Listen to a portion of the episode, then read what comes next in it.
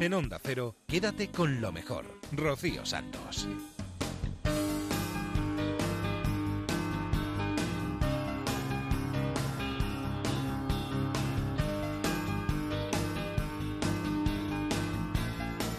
Muy buenas noches a todos, bienvenidos a Quédate con lo mejor, el programa resumen de Onda Cero. Vamos a pasar dos horas estupendamente repasando lo mejor que ha sucedido en esta casa en los últimos días.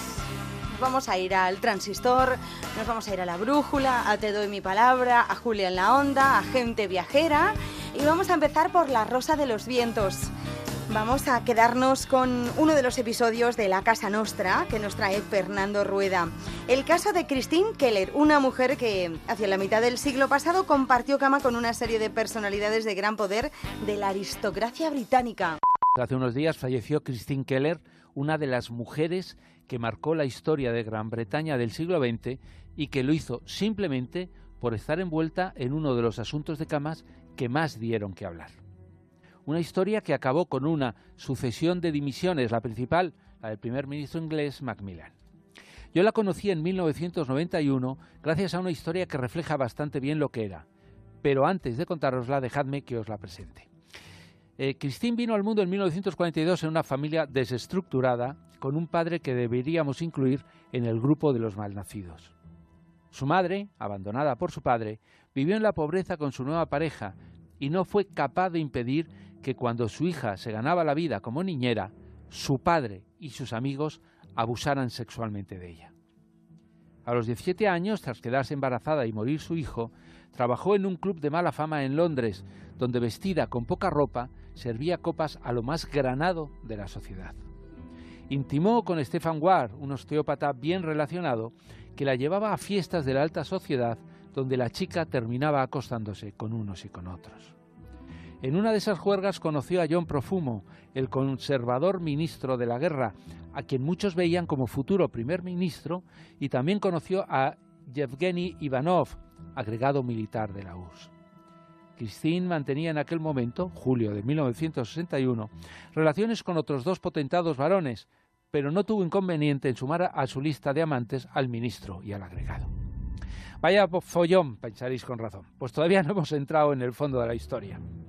Sus dos primeros amantes se enfrentaron a tiros por ella y la investigación policial terminó por descubrir que Christine se acostaba al mismo tiempo con el ministro de la guerra y el agregado ruso. Un folletín que llenó los diarios con la lógica especulación de que la seguridad nacional había estado en peligro. Se habló de si Christine era una espía rusa, algo que no se demostró. El lío adquirió tintes negros cuando Profumo negó en el Parlamento ser más amante de Christine, una declaración demostrada posteriormente falsa que le obligó a dimitir en junio de 1963 y que costó el gobierno posteriormente a su partido. En 1991 participé en un curso de verano en la Universidad Complutense impulsado por el CSID, el actual CNI. Una de las invitadas era Christine, 25 años después del escándalo que protagonizó. El día anterior a su intervención se descolgó pidiendo más dinero a los organizadores o no hablaba. la, gente del curso dio la alerta al jefe de los espías, Emilio Alonso Manglano, que discretamente acudió para convencerla de lo contrario. No sé si la pagó de los fondos reservados o qué, pero todo se arregló. Christine llevaba una vida complicada tras el escándalo profumo y sobrevivía como podía. Siempre hemos hablado de ella como espía, pero en realidad fue una prostituta de lujo que mezcló amantes que nunca debieron pasar por la misma cama. Quédate con lo mejor, con Rocío Santos.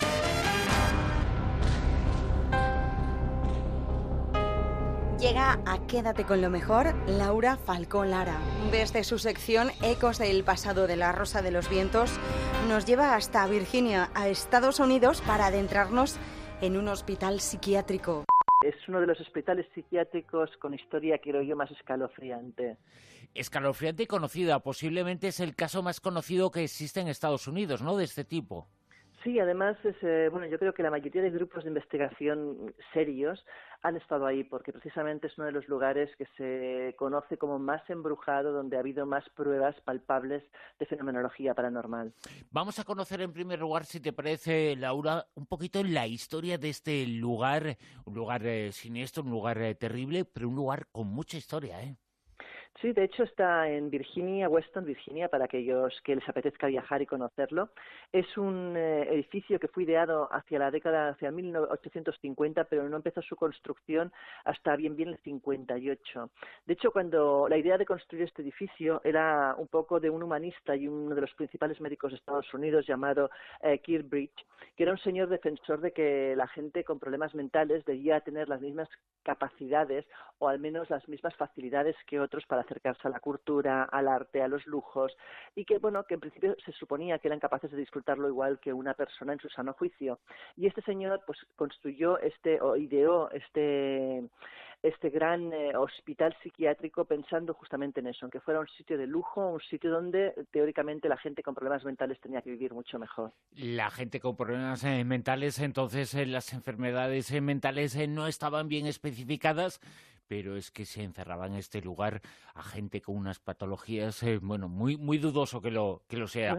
Es que me ha llamado mucha atención un dato que me pasaba, se, hospitalizaba en este lugar en el siglo XIX a bueno, se consideraban como dolencias, o sea, realmente. Masturbación, pereza, ataques, abandono del marido, superstición, trastorno menstrual. Jolines, lo que se creía entonces, ¿eh?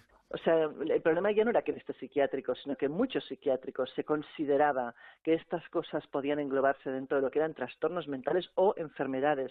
Imaginémonos, o sea, realmente el nivel de conocimiento de lo que era una enfermedad mental. Esto, de hecho, estamos hablando de entre 1864 y 1889, bien, bien. O sea, que no, no fueron pocos años en que se consideraban estas cosas bajo este prisma. Y se hacían hay cosas muy terribles en tiempos más recientes, después de la Segunda Guerra Mundial que el lugar tuvo muchísimos eh, pacientes ingresados, incluso hubo un médico que realizaba habitualmente, casi de forma diaria, lobotomías a los pacientes.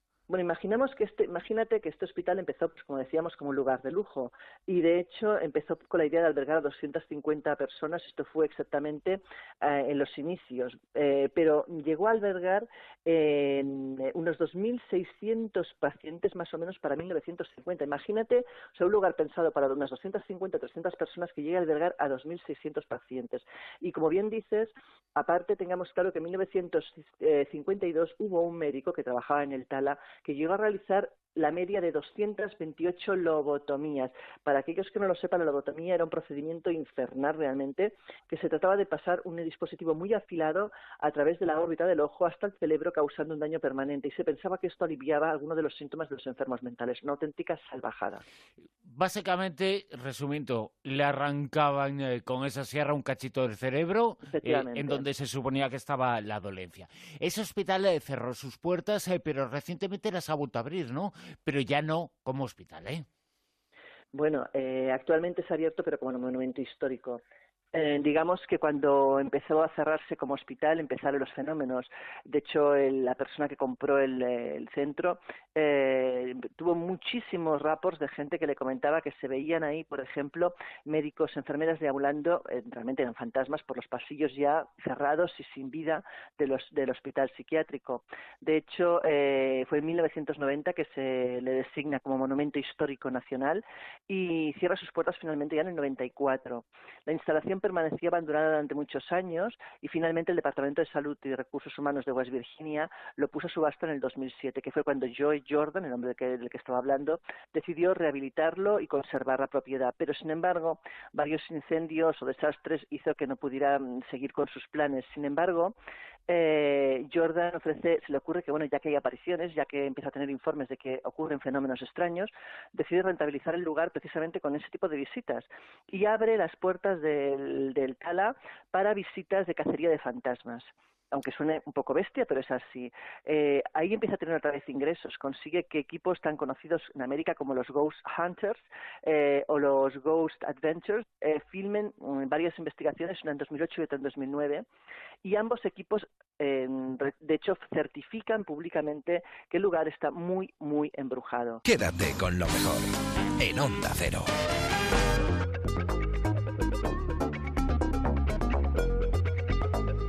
Veces nos gusta mirar en nuestra bola de cristal particular y adentrarnos en el futuro, en cómo van a ser las cosas dentro de unos años. Y para eso hablamos con nuestro experto, con Javier Sevillano en La Rosa de los Vientos, que nos va a contar en esta ocasión cómo se calentarán las casas dentro de no sé cuántos años.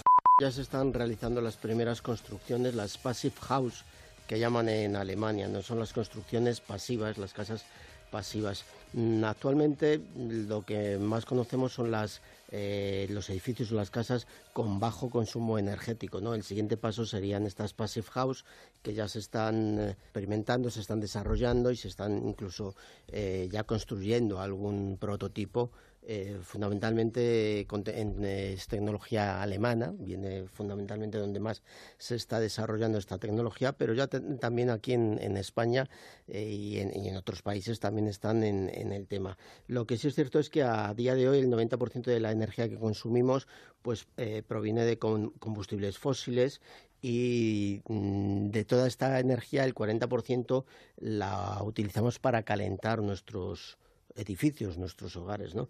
Entonces el, el, el reto siguiente es, es eh, qué ocurriría o cómo podríamos, si fuéramos nosotros mismos y las fuentes pasivas de, emisión de calor que nos rodean, eh, fuésemos capaces de calentar eh, nuestras casas, las estancias en las que en las que nos movemos sin necesidad de encender la calefacción, sin necesidad de recurrir a, la, a, esta calefacción eh, con combustibles fósiles. Estoy con, con, los oídos abiertos, vamos. Bueno, pues esto es posible con esta tecnología de la Passive House y ya se están, como digo, desarrollando y todo esto es em, gracias al aprovechamiento máximo del calor propio que desprendemos los seres humanos, que se puede, desprender en la cocina en el momento de, cocinar y todos estos, eh, todo este calor no desperdiciarlo como hacemos actual, actualmente. Pero para eso es totalmente importantísimo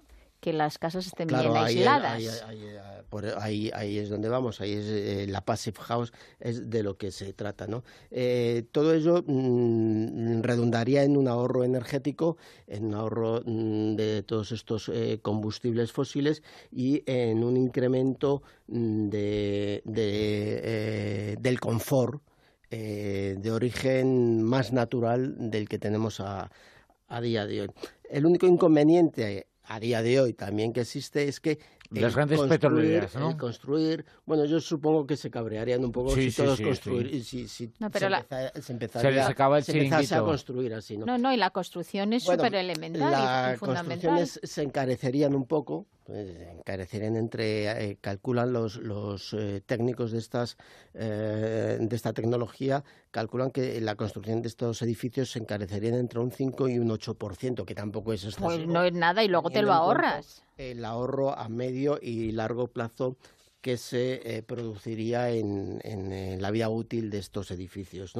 Eh, los recursos activos y pasivos eh, que utilizaríamos son relativamente fáciles, es decir, por ejemplo, a la construcción habría que dotarla de, unas cubiertas estancas, de unas paredes estancas, de esto que hemos oído hablar muchas veces de la rotura de puente térmico. Esto del puente térmico es simplemente son los lugares donde se rompe la, la superficie aislante, es decir, las ventanas, ¿no? las ventanas actualmente a día de hoy existen ya esos eh, ventanas de cristal doble, ventanas de cristales eh, aislantes que son muy importantes. Y los marcos. ahí es donde voy. Por ejemplo, se nos venden ventanas de rotura de puente térmico, es decir, donde no se pierde calor, eh, supuestamente, pero a lo mejor están enmarcados estos cristales maravillosos que, que están, son técnicamente, tecnológicamente muy avanzados, pero a lo mejor están enmarcados en, eh, los marcos son de aluminio. Perdóname, Javier, eh, pero me da la sensación de que, y es eh, lo que tiene que cambiarse en el futuro, en esta frontera, ¿no? Porque ahora, para ahorrar, hace falta ser rico para comprarse todo eso, porque la gente tiene... pero, mira lo que ha dicho, un incremento en la construcción de un 5-8%, no es tanto. Lo que pretende la Unión Europea es que los edificios públicos tengan este consumo casi nulo, por, no vamos a decir absolutamente nulo, pero casi nulo a 39 de diciembre de 2018 y que a partir de 2020 los nuevos edificios eh, se construyan ya bajo estas premisas, bajo esta, esta directiva.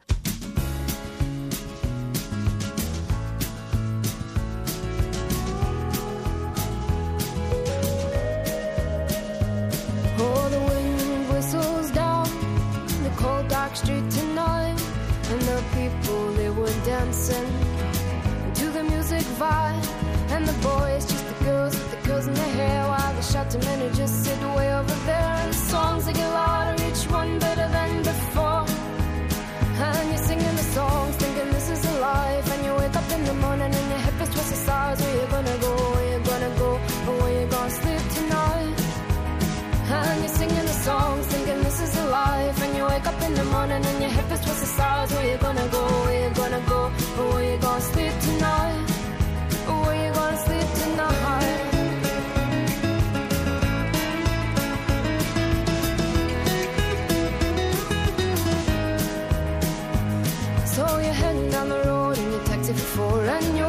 Outside Jim's front door But nobody's in and nobody's home till four So you're sitting there with nothing to do Talking about Robert Riger and his motley crew And where you gonna go and where you gonna sleep tonight and you're singing the songs, thinking this is a life. And you wake up in the morning and your head feels twisted stars. Where you gonna go? Where you gonna go? Where you gonna sleep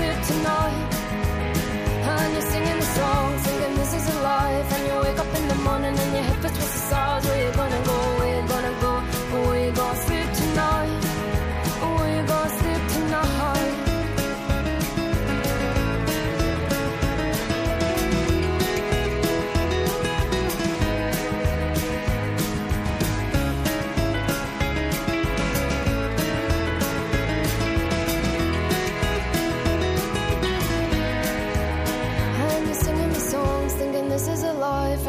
Up in the morning and your head feels towards the stars. Where you gonna go? Where you gonna go? Where you gonna sleep tonight? And you're singing the songs, thinking this is a life. And you wake up in the morning and your head feels towards the stars. Where you gonna go? Where you gonna go? Where you gonna sleep tonight? And you're singing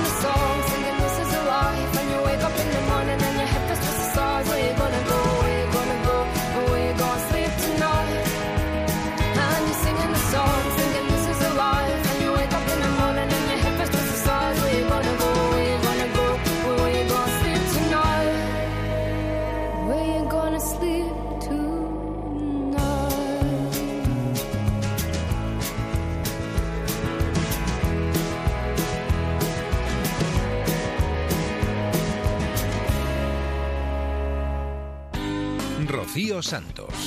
Quédate con lo mejor.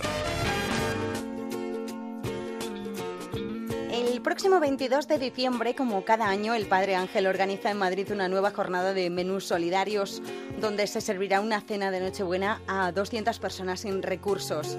El cocinero de 8 estrellas Michelin, Martín Berasategui, se une a esta iniciativa dando su toque personal a esta carta solidaria. Martín, buenas tardes. Buenas tardes, ¿qué tal estáis? Muy bien, encantado de, de saludarle, Martín. La cena del próximo día 22 es muy especial, es en el Círculo de Bellas Artes de la capital de España. Sí, eh, en el Círculo de Bellas Artes con el Padre Ángel vamos a hacer pues, pues un, un menú solidario con una sopa de bocadillo de jamón eh, y queso, luego un jarrete bien glaseado con un puré de patata especial que va a llevar que va a llevar un, pequeño fiambre que hacemos con cochinillo y que va a gustar un montón a los 200 que van a estar ahí y bueno, con muchas ganas de hacer regatas, filigranas, taconazos que hace en estos momentos la cocina y que esté al alcance de todo el mundo, ¿eh? porque al final estas fechas son para que todo el mundo sea feliz y nosotros no somos otra cosa que transportistas de felicidad desde la cocina y lo que queremos es hacer hacer un homenaje a esta gente que tanto y tanto merece y que muchas veces no, no, no, les tenemos en el lugar que se merecen. Y ustedes aportan esta pizquita de sal al menú. Eso, esa sal y esa alegría y ese cariño que necesita esa gente. Gracias por dejar eh, durante estos minutos los fogones de, del restaurante Martín Verastetegui en, en la Sarte Oria para compartirlos con nosotros, con los oyentes de, de Gente Viajera. Mm, permítame preguntarle, ¿qué se cuece en estos momentos en su cocina? Hombre, ahora mismo estamos eh, en, en, pleno apogeo de, de, lo que va a ser el servicio del mediodía de hoy. Y bueno, ahí estamos. Mira, por una parte estoy viendo una Royal de gamba roja y eneldo a, al aceite alma de Jerez. Por otra parte estoy viendo una ostra tibia ligeramente escabechada con granizado de pepino y chacolica 5 de nuestro amigo Carlos Arguiñano.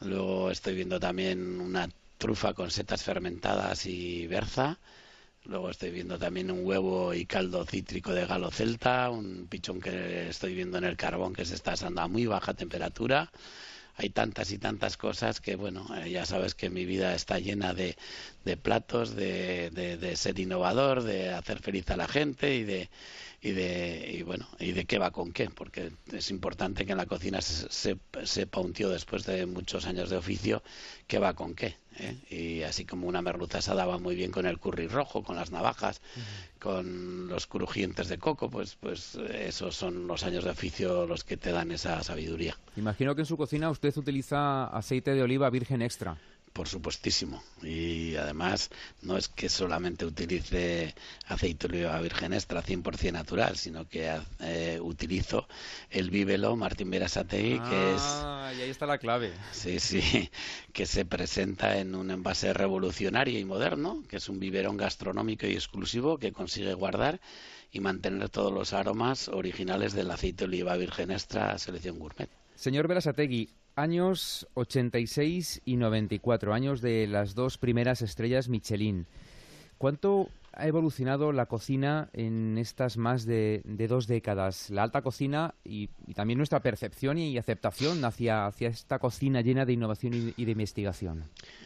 Bueno, no tiene absolutamente nada que ver. Date cuenta que entonces cuando una persona estaba en la cocina nadie sabía quién era el que cocinaba ni nada por el estilo. Y, y hemos sido capaces de cambiar el rumbo de la cocina y, yo creo que se ha marcado una época en la cocina y, y bueno, eh, yo creo que el trabajo en equipo que se ha hecho ha sido impresionante. Yo recuerdo aquellos años ochenta y tantos, pues yo estaba en la cocina siendo joven, yo había empezado en la cocina en el año 75, pero bueno, a la vez, a la vez que yo estaba aprendiendo, eh, se estaba se estaban uniendo la generación anterior a la mía, que, o las anteriores generaciones a la mía, que, que, sacar, pusieron en, en valor la profesión de la cocina y, y se juntaron y creyeron en el éxito del trabajo en el equipo y, y una profesión que nadie sabía quién cocinaba, pues la, la, la, hicieron, la hicieron feliz, ¿no? Quédate con lo mejor en Onda Cero. Gusto haber podido charlar con Martín Berasategui en Gente Viajera. Ahora nos vamos a Radio Estadio. El piloto de automovilismo Antonio García repasa su trayectoria haciendo balance de su carrera y además contándonos algunos de los proyectos que tiene preparados para la próxima temporada. Ha sido campeón del mundo de karting, tres victorias en las 24 horas de Le Mans, una victoria en Daytona, otra en las 12 horas de Sebring, eh, vienes de ganar el IMSA, entre otros muchísimos títulos. Sé que esta es una pregunta difícil, pero de todas esas victorias, de todos esos triunfos, ¿a cuál le tienes más cariño por algo especial? Eh, es difícil, yo creo que al final de la que te acuerdes, ¿no? Eh, ahora que, la, que Daytona está a la vista, pues me acuerdo de esa primera vez que gané Daytona en 2009 y, y quien no, pues también cuando gané, porque te tengo que corregir, Daytona he ganado dos veces. Ah, dos, te he puesto una. No, es que te cuento ya la del año que viene. Ah, bueno.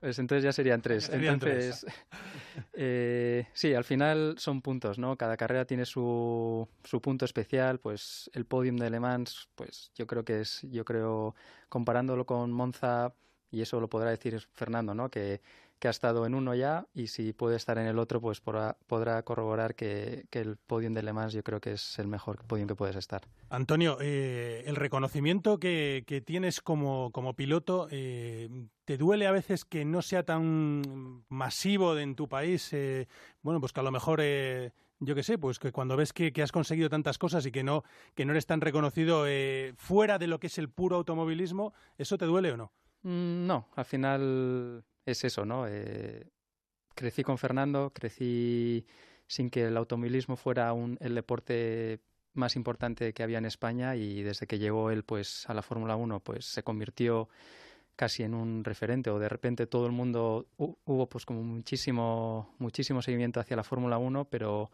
no lo sé yo creo que no tengo principal problema con eso eh, quizás eso hace que mi vida sea un poquito más tranquila y cuando esté corriendo, pues ahí tienes a todos tus aficionados que, me apoyan mucho, pero cuando estoy fuera de los circuitos, pues eso también hace mi vida un poco más fácil. Lo digo porque como ganes este año en Daytona, va a ser el año en el que vas a ser más famoso, popular de la historia, lo sabes, ¿no? ¿Eres consciente? Bueno, eh, habrá que acostumbrarse. Todo se magnifica. sí, todo se va a magnificar es un punto bueno, ¿no? Eh, con Fernando llevo hablando, pues, pues eso, ¿no? La última vez que corrimos juntos fue en el año 99 con, eh, cuando compartimos equipo con el equipo de Adrián y, y al final eso, ¿no? Eh, hemos, hemos estado tanto, tanto en carreras de uno como en carreras del otro, pero nunca hemos corrido en el mismo fin de semana. Entonces, esta va a ser la, la vuelta a estar en un circuito a la vez rodando y, y yo no sé, la verdad es que los dos tenemos bastante ilusión. Hablas de Fernando porque vosotros sois íntimos amigos prácticamente desde niños, habéis llevado mm, vidas paralelas, os conocisteis, vuestros padres se hicieron muy buenos amigos y además hacíais viajes interminables juntos. Cuando ibais a Italia, aquellas competiciones de karting, pues eh, o bien tú ibas con Fernando y con su padre José Luis, o Fernando iba contigo y con tu padre.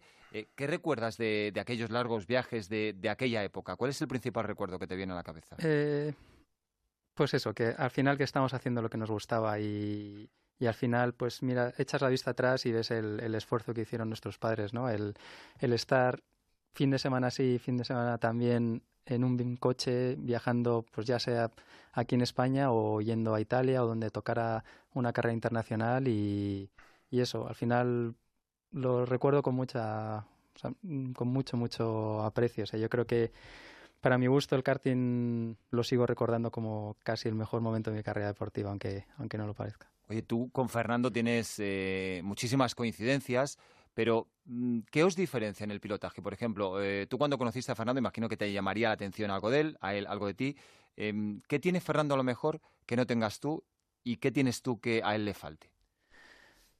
Uf, es complicado. Yo creo que, debería ser una tercera persona que la que la que lo dijese, pero no lo sé. O sea, no, no sabría decir Tal vez tú eres un, no sé, eh, por, decir, eh, tú eres un poco más fino a lo mejor y él es un poco más eh, agresivo en pista. Puede ser que en su momento sí. O sea, cuando éramos niños, por decirlo de alguna forma, entre 15 y 20 años, pues él, su forma de conducir fuera un poco más agresiva que la mía, pero han pasado otros 15 o 20 años más. Entonces, yo creo que ese punto de experiencia, pues ambos lo, lo hemos, hemos ido creciendo y, yo creo que hoy por hoy, si nos tienes que comparar, pues no lo sé. Es que yo creo que hemos hecho tanto y hemos conducido tantas cosas diferentes que, que cuando tenemos que ser agresivos lo somos y cuando no, no. Entonces, antes era más innato, ¿no? Como era la forma de conducir de cada uno, pero yo creo que ahora ha llegado a tal punto la experiencia que tenemos que yo creo que, que utilizamos lo que, lo que es adecuado en cada momento. Quédate con lo mejor, con Rocío Santos. Aparte de que están muy ricas, la gente de a pie poco sabemos acerca de las vieiras, que estos días son protagonistas por sus más de 100 ojos. Con Alberto Aparici en la Brújula de la Ciencia conocemos para qué usan estos moluscos pues los ojos y qué capacidad tienen. ¿Por qué te has fijado en este molusco tan alimenticio? Bueno, no me he fijado yo, se ha fijado en la revista Science, ¿vale? Que dedica uno de sus artículos de esta semana a los ojos de las vieiras. Pero son un tipo de almeja, una ostra. Tienen ojos como nosotros. Tienen ojos, bueno, no tienen ojos como nosotros. Esta, esta es la primera cosa interesante, eh, pero la gracia es precisamente que siendo una especie de almeja tienen ojos. Y de hecho no tienen dos como nosotros, sino que tienen varias decenas y hay algunas especies que tienen entre 100 y 200. ¿Ojos? Ojos, sí señor. ¿Pero dónde tienen los ojos? Porque cabeza no tienen. Efectivamente. no, los ojos, los ojos de estas, de estas vieiras están en la parte de dentro del caparazón. Cuando tú les ves abrirse, en la, al lado del borde del caparazón aparecen esos ojitos como en una hilera, ¿vale? Te están vigilando. Exacto, tienen hileras de ojitos. Luego voy a poner una foto en Twitter para que podamos ver cómo es, porque hay algunas especies que tienen los ojos azules, son muy bonitas. Parece lucecitas de Navidad, ¿no? Literalmente, sí, sí. Es una, es una cosa muy curiosa. Bueno, entonces, eh, lo extraordinario de esto no es tan solo que tengan ojos, sino que las vieiras no usan lentes para formar imágenes en sus ojos, sino que usan espejos que es una cosa que se parece a lo que nosotros hacemos con los telescopios. En, nuestro ojo, en el ojo humano, la luz entra en el ojo, pasa por una lente y la lente lo focaliza en la retina, donde ya se forman las imágenes y todo esto. Las vieiras utilizan un mecanismo un poquito diferente. La luz entra en el ojo, atraviesa una lente que tienen, pero esa lente no hace nada, es una lente muy mala, pasa por la retina, la retina está en medio, llega al fondo del ojo y se refleja en un espejo cóncavo que hay en, el fondo del ojo y vuelve enfocado a la retina y allí forma las imágenes por la parte de abajo. ¿Y de qué están hechos esos espejos? Pues los hacen con cristales de guanina. La guanina es una de las sustancias que forma parte del ADN, pero resulta que cuando la formas en estado sólido forma una, una sustancia bastante reflectante. Estas células del espejo biológico, entre comillas, de las, de las vieiras, lo que hacen es fabricar en su interior cuadraditos de estos cristales de guanina y una célula al lado de la otra forman una especie de mosaico y todo ese mosaico junto hace un espejo con forma de plato ahí al fondo del ojo. Y de hecho, esta forma de plato se parece un montón a los espejos de los telescopios que utilizamos hoy en día para hacer astronomía. O sea, que pueden hacer eh, imágenes, ver imágenes como nos vemos nosotros. Bueno, eso nadie lo sabe con seguridad. Porque nadie ha hablado con una vieira. Efectivamente, entre otras cosas. Eh, eso nadie lo sabe con seguridad. Hay gente que cree que tienen unos ojos muy buenos, pero que no tienen cerebro suficiente para procesar las imágenes. Yo siempre creo que la naturaleza no hace cosas a medio hacer. Si tienen ojos buenos, debe de ser porque pueden hacer algo con ellos, ¿no? Pero gracias a este artículo en Science, ahora sabemos la forma exacta de este espejo y nos empezamos a imaginar un poquito cómo funciona. De hecho, estos ojos eran tan delicados que hasta ahora, hasta el año 2000 2017, nadie había sido capaz de observarlos en su, en su entorno natural, digamos. Y utilizando la técnica que recibió el Nobel de Medicina, la microscopía electrónica criogénica, ahora se ha podido hacer y tenemos una imagen de cómo son esos espejos. De hecho, nos hemos dado cuenta de que la vieira no tiene una retina, sino dos, tiene una encima de la otra, y que los espejos, la luz que les llega por el centro, la luz que les llega, digamos, de frente, la enfocan en una retina y la que le llega periférica la enfocan en otra. Es una cosa muy curiosa. Una de las retinas mira a la luz del centro que viene para arriba y otra mira a la luz periférica que viene para abajo. O sea que literalmente las vieiras están inventando una nueva manera de ver, de mirar. Están, están mirando como ningún otro animal mira realmente. Aparici. Otro día que estés con nosotros te voy a preguntar por las esponjas. Por las esponjas. Si quieres te hago un resumen súper breve. Todo el punto de lo que, lo que dijo Marta de las esponjas, ¿lo podemos escuchar? A ver todos los animales somos hermanos de las esponjas. Ahí está. Esa fue, esa fue la frase. El resumen es, la pregunta es cómo eran los primeros animales. Y para saber cómo eran los primeros animales, tú tienes que observar los que primero se separaron del árbol, del árbol familiar de los animales. Entonces había dudas de si eran las esponjas que no tienen tejidos y no tienen sistema nervioso, o eran un tipo de medusas que sí tienen eso. Porque genéticamente esas medusas son muy confusas y parece que sean genéticamente más diferentes que las esponjas. Pero ahora un par de artículos ya han establecido que las esponjas realmente son el animal más no diré más antiguo ni más primitivo, pero sí el primero que se separó del resto del árbol y por lo tanto el hermano del resto de animales. Por eso se habla de que son hermanos. Cuidado con las esponjas. Así que los primeros animales no tenían tejidos y no tenían sistema nervioso con toda probabilidad. Eran muy sencillos.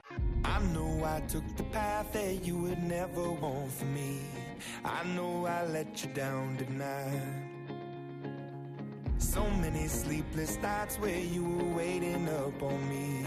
Well, I'm just a slave unto the night. Now remember when I told you that's the last you'll see of me. Remember when I broke it down to tears. I know I took the path that you would never want for me. I gave you hell through all the years. So why?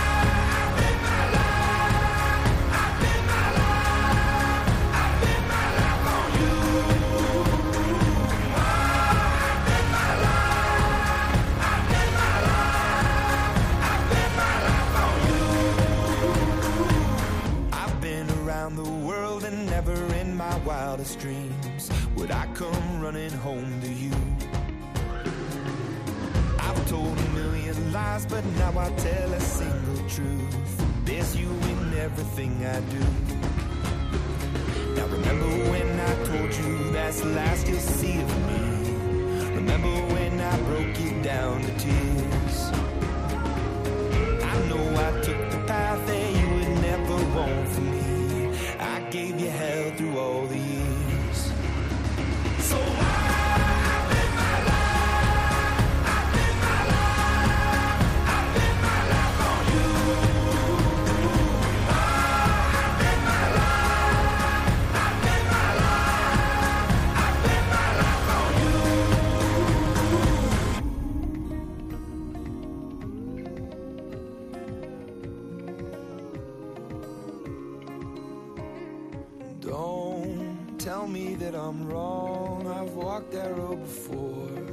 Left you on your own. And please believe them when they say that it's left for yesterday. And the records that I play, please forgive me for all I've done. So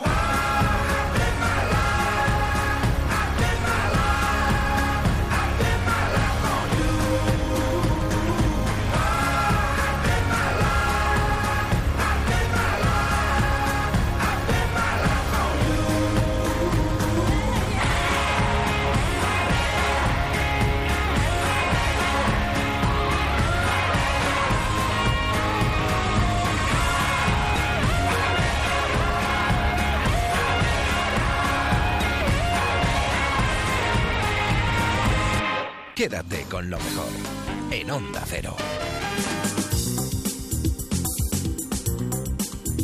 Seguimos en la brújula, nos quedamos ahora con David Robles y su What's Cooking, hablando de facturas. Sin duda una de las que más nos duelen en invierno es la de la luz y él nos va a ayudar a ahorrar un poco. Llega el invierno, necesitamos más energía, que es justo cuando está más cara. Pero bueno, vamos a dejar de, llorar, vamos a ponerle eh, paños a esto, vamos a intentar arreglarlo porque traigo el primer comparador de facturas eléctricas, ¿vale? Que promete eh, ahorros más que notables en la factura del mes. Esto se llama Batify y es, como digo, una plataforma que dependiendo del perfil de consumo que tú tengas, es capaz de, de toda la oferta de, facturas, de tarifas eléctricas que hay en el mercado, decirte exactamente la que tú necesitas, la que mejor se ajusta a, tus necesidades. ¿Esto cómo funciona? Pues es muy sencillito. Tú entras en la web www.batiofy.com y tienes dos opciones. O bien rellenas un formulario, dices lo que, lo que pagas y ellos te van a dar el listado de toda la, la oferta eléctrica que hay en el mercado y la que mejor se ajusta, como decía a ti, o directamente le haces una foto a tu factura eléctrica, se la mandas por correo y ellos en 48 horas te hacen un estudio personalizado. Ah. Y la pregunta del millón, ¿cuánto te puedes ahorrar? Pues mira, ellos han hecho un cálculo, dicen que hay en torno a unos 30 millones de contratos de luz en España, dice que la mayoría de ellos están pagando más de lo que debieran, en la mayoría de los casos también porque eh, los precios están desactualizados. Entonces dicen que mínimo, mínimo, mínimo te vas a ahorrar con ellos un 10% eh, simplemente con un cambio de compañía, pero que se puede llegar ese ahorro hasta el 40%. Y lo curioso de todo esto es que ellos, analizando los casos eh, en que más estaba palmando pasta por tener una factura incorrecta, eran ellos mismos. El caso más sangrante, entre comillas, era el de nuestra propia oficina. Nosotros estamos en una oficina eh, donde se había cambiado el titular recientemente y estamos pagando un 40% más en el precio de la factura de lo que se de lo que debíamos estar pagando. O sea, lo primero que hicimos fue coger nuestra factura. Eh, dijimos, bueno, no será posible, pues es posible, ¿no?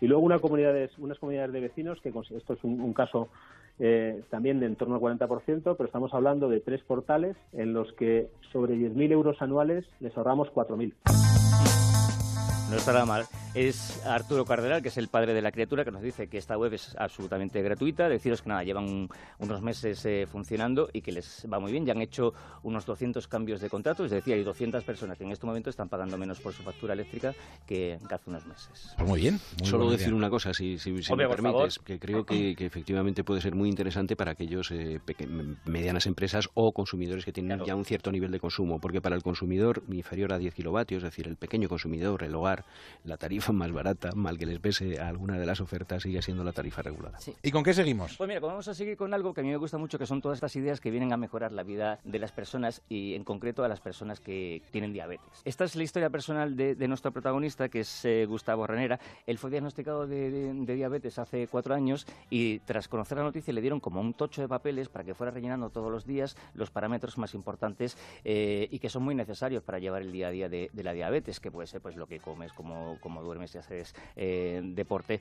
En fin, él se puso a investigar a ver si había algún tipo de web, alguna aplicación que pudiera ayudarle a recopilar todos estos datos y lo que se encontró en el mercado es que sí que había cosas, pero que eran muy engorrosas para conseguir todos estos datos y, que no le permitía eh, aprender sobre la enfermedad. Entonces decide eh, crear su propia aplicación que se llama QHealth, que lo que permite es conseguir todos estos datos de una manera mucho más sencilla y no solamente de parámetros físicos, sino también de estado mental, es decir, cómo estás de estrés, de, de estado de ánimo. Pues bien, con toda esa información la aplicación te devuelve eh, un informe de manera inmediata para que tú tengas esa información eh, necesaria para saber cómo está evolucionando la, enfermedad en ti. Y no solamente se quedan ahí, sino que lo que están desarrollando ahora es una cosa muy chula y es que sea la propia aplicación la que con toda esa información te diga a, ti, si eres diabético, cómo está eh, desarrollándose la enfermedad y lo que está siendo bueno para ti y lo que está siendo malo. Seríamos capaces de saber qué tipo de deporte eh, puede bajarte más las glucemias y en base a eso eh, recomendarte eh, que te tomes algo antes o que lo hagas con más precaución.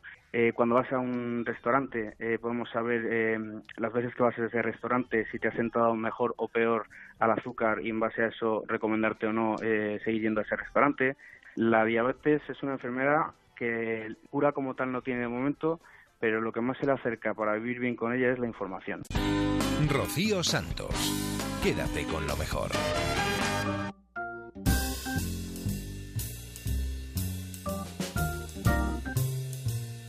Encendemos ese faro que tenemos al norte, siempre alumbrando. Nos vamos a Punta Norte, a la brújula, y vamos a escuchar a Javier Cancho que nos va a contar las historias de los matrimonios con niñas por el cambio climático. Imaginen que sus hijas tuvieran que casarse cuando siguen siendo niñas. Casarse con todo lo que eso comporta. Imaginen por un momento una aberración semejante. Contemplen esa anomalía dolorosa apenas un instante, solo un momento. Piensen en que no solo se estarían casando, también estarían renunciando a ir al colegio, estarían renunciando a su presente y a su verdadero futuro. Y puestos a llevar al límite este pensamiento áspero, Imaginen que tuvieran que ser ustedes mismos quienes les comunicasen que no hay otra opción, que esa es la única manera de que la familia pueda seguir subsistiendo. Esta reflexión incómoda que les planteamos parte de un trasfondo que es completamente real porque estas situaciones están pasando y no es algo coyuntural, se trata de un acontecimiento que tiene dimensión de fenómeno sociológico que va escupiendo cifras que son sobrecogedoras. Y recordemos que las cifras siempre son mucho más digeribles que la mismísima realidad. El cambio climático está propiciando una nueva generación de novias infantiles. Lo que nosotros percibimos del cambio climático en esta región del mundo en la que vivimos, lo que percibimos es lo que podríamos considerar apenas un rasguño respecto a lo que ha sido la vida que hemos conocido antes de, de los efectos del calentamiento global antes de que empezasen a mostrar una parte de sus consecuencias. Pero sucede que hay otros lugares del mundo donde esas consecuencias muestran muecas que son pavorosas. Estamos hablando de gravísimas sequías y de terribles inundaciones. Y estos adjetivos que utilizamos se empequeñecen viendo lo que está sucediendo en unas cuantas comarcas del planeta Tierra. Está ocurriendo de una forma muy drástica en toda esa franja de territorio que va desde el sur de Malawi hasta la costa de Mozambique. Las temperaturas allí empezaron a subir y, aumentaron dentro de lo que se puede considerar una tendencia. Fueron subiendo los termómetros mientras las lluvias dejaron de ser predecibles. Fueron restringiéndose mucho los periodos de precipitaciones. Fueron llegando inundaciones de forma repentina y abrupta. Ha sido como si el cielo se hubiera vuelto completamente loco, mientras en el suelo, en la tierra, las familias que habían podido permitirse alimentar a sus hijos y llevarles a la escuela esas familias se enfrentan ahora a una verdadera misión imposible. Estamos hablando de pobreza extrema y contribuyendo decisivamente a esa situación hay un nuevo factor que nunca hasta ahora había sido tan determinante. Ese factor nuevo se llama cambio climático. Agricultores que vivían de la tierra han visto cómo en solo unos años la tierra que les alimentaba se ha muerto. De modo que no tienen qué comer o en lo que trabajar y tienen hijos y esa desesperación les lleva a tomar decisiones que no hacen felices a casi nadie. Pero claro, ellas siguen siendo la parte más vulnerable de, los núcleos familiares, sobre todo en aquellos lugares donde ese tipo de tradiciones muy patriarcales pues continúan teniendo su influencia. Así que las familias están entregando niñas de tan solo 13 años al matrimonio con hombres que no conocen. El primer año de adolescencia de Antonia Sande fue también su primer año como casada. La familia de Antonia se había ganado bien la vida durante generaciones, lo había hecho cultivando el campo en un lugar llamado Cachaso, que es un sitio que está en Malawi. Pero una inundación arrasó con todo en un sentido bastante literal. Tiempo después de aquellos días oscuros, un hombre se presentó en casa de la familia de Antonia pidiendo un matrimonio para aquella muchacha, pidiéndola en matrimonio. Ella no quería, suplicó a sus padres que cambiasen de idea. Les explicó lo evidente, les dijo que era demasiado joven para casarse. Pero sus padres habían dicho que sí casi al instante. No fuera que ese hombre acudiese a otra casa en busca de otra mujer, de otra niña en realidad. Los padres de Antonia le dijeron a su hija que no había suficiente comida para todos, ni tampoco la iba a ver. Lo que hubo a los pocos días fue la consumación del desatino, porque Antonia con 13 años tuvo que tener sexo con un hombre con el que no había intercambiado ni 100 palabras. La chiquilla siguió las instrucciones con 13 años que le había dado su tía sobre lo que iba a pasar en la cama con aquel tipo. Diez meses después, sin haber cumplido los 15, daba a luz a su primera hija. Año 2015. El Fondo de Población de Naciones Unidas ponía algunas cifras encima de la mesa de la comunidad internacional. Por ejemplo, esta. En un año, solo en 12 meses, casi 4 millones y medio de niñas en el mundo contraen matrimonio antes de haber cumplido los 15 años. Hay 37.000 matrimonios infantiles al día, cada día 37.000. Así está funcionando este mundo que es el nuestro. Sobre esta situación, UNICEF hace una advertencia. De mantenerse la tendencia, esta que les estamos contando, solo en el continente africano el número de novias menores podría llegar a 310 millones para el año 2050. Una manifestación explícita y terrible del cambio climático es el bebé que millones de niñas adolescentes tienen en brazos mientras ven por la ventana como quienes hasta hace poco habían sido sus compañeros emprendiendo el camino hacia la escuela. Solo en Malawi, cerca de un millón y medio de niñas corre el riesgo de casarse directamente por las consecuencias que su entorno ha tenido el cambio climático.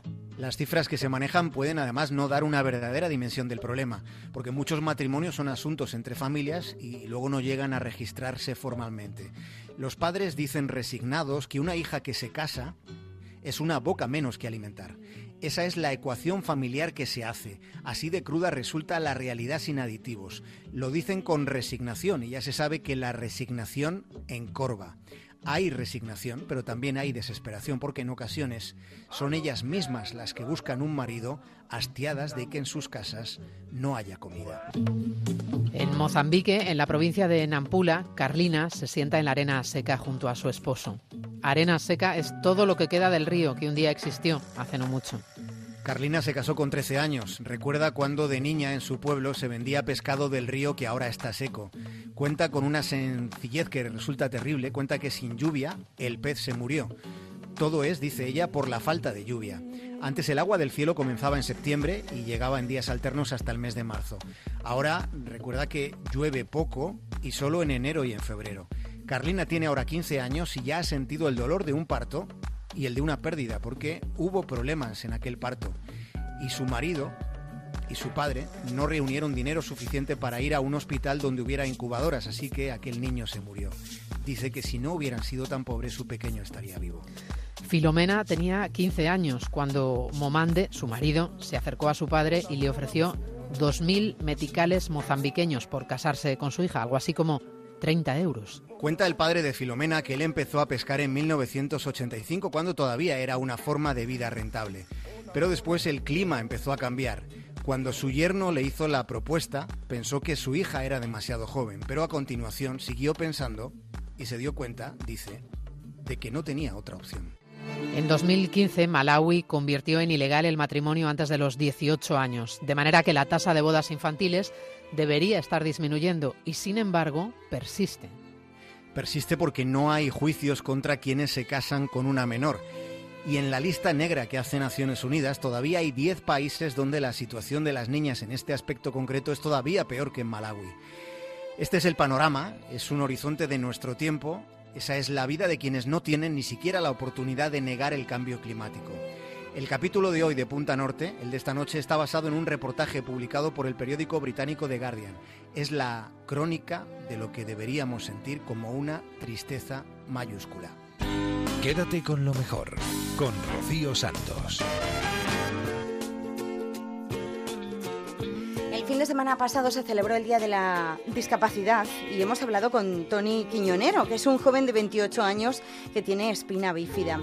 En 2014 decidió romper con su rutina y perseguir sus sueños. Hoy es todo un experto en hardcore sitting y es un gran ejemplo de superación.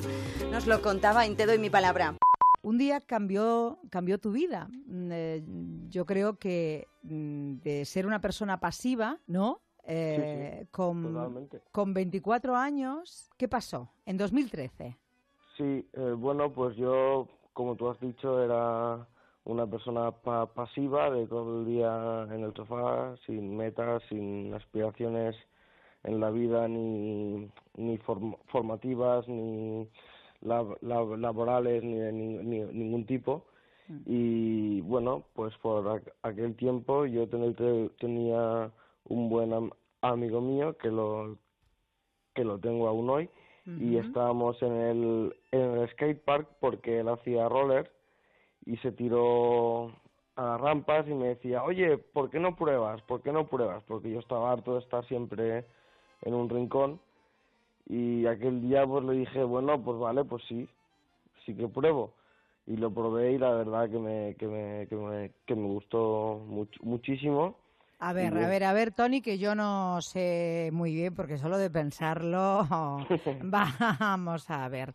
¿Tú siempre has ido en silla de ruedas? Bueno, yo siempre he ido con, con, muletas. Ah, con muletas. ¿Y a qué edad empiezas a ir en silla de ruedas? Pues mira, a partir de, del el día en que empecé a hacer, a hacer trucos, porque yo siempre las, las usaba pues para hacer tra, trayectos eh, largos que con las muletas pues no era no era posible hacerlos por el cantante que implican pues por el, el sudor que se genera cuando andas con muletas mm. una serie de de cosas que están ahí que no se ven cuando cuando uno mira a alguien y eso poco poco a poco fue pues eh, lo que me lo que me hizo darme darme cuenta de que en silla pues iba a tener eh, una mayor mayor eh, autonomía. Bueno pero a ver al contrario de lo que mucha gente piensa entonces mm, dime esta modalidad que tú haces en silla de ruedas eh, porque solo de pensarlo, a ver, mm, da un poco de...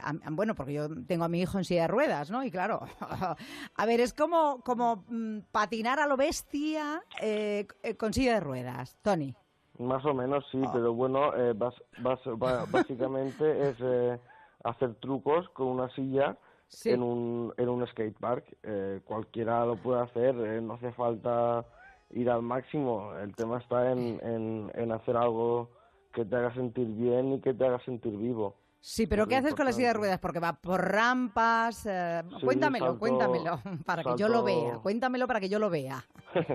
salto rampas, escaleras, hago barandillas, como puedo hacer pues ¿Cómo que barandilla? ¿Cómo que barandilla? Con, una silla, con una silla de ruedas. Sí, sí, sí. Pero Tony, por favor. y de verdad, ¿y nunca te has caído? Muchas veces casi cada día. Esto es como, como, como en, en la vida, ¿no? Si no te caes no, no, no aprendes. Rocío Santos. Quédate con lo mejor.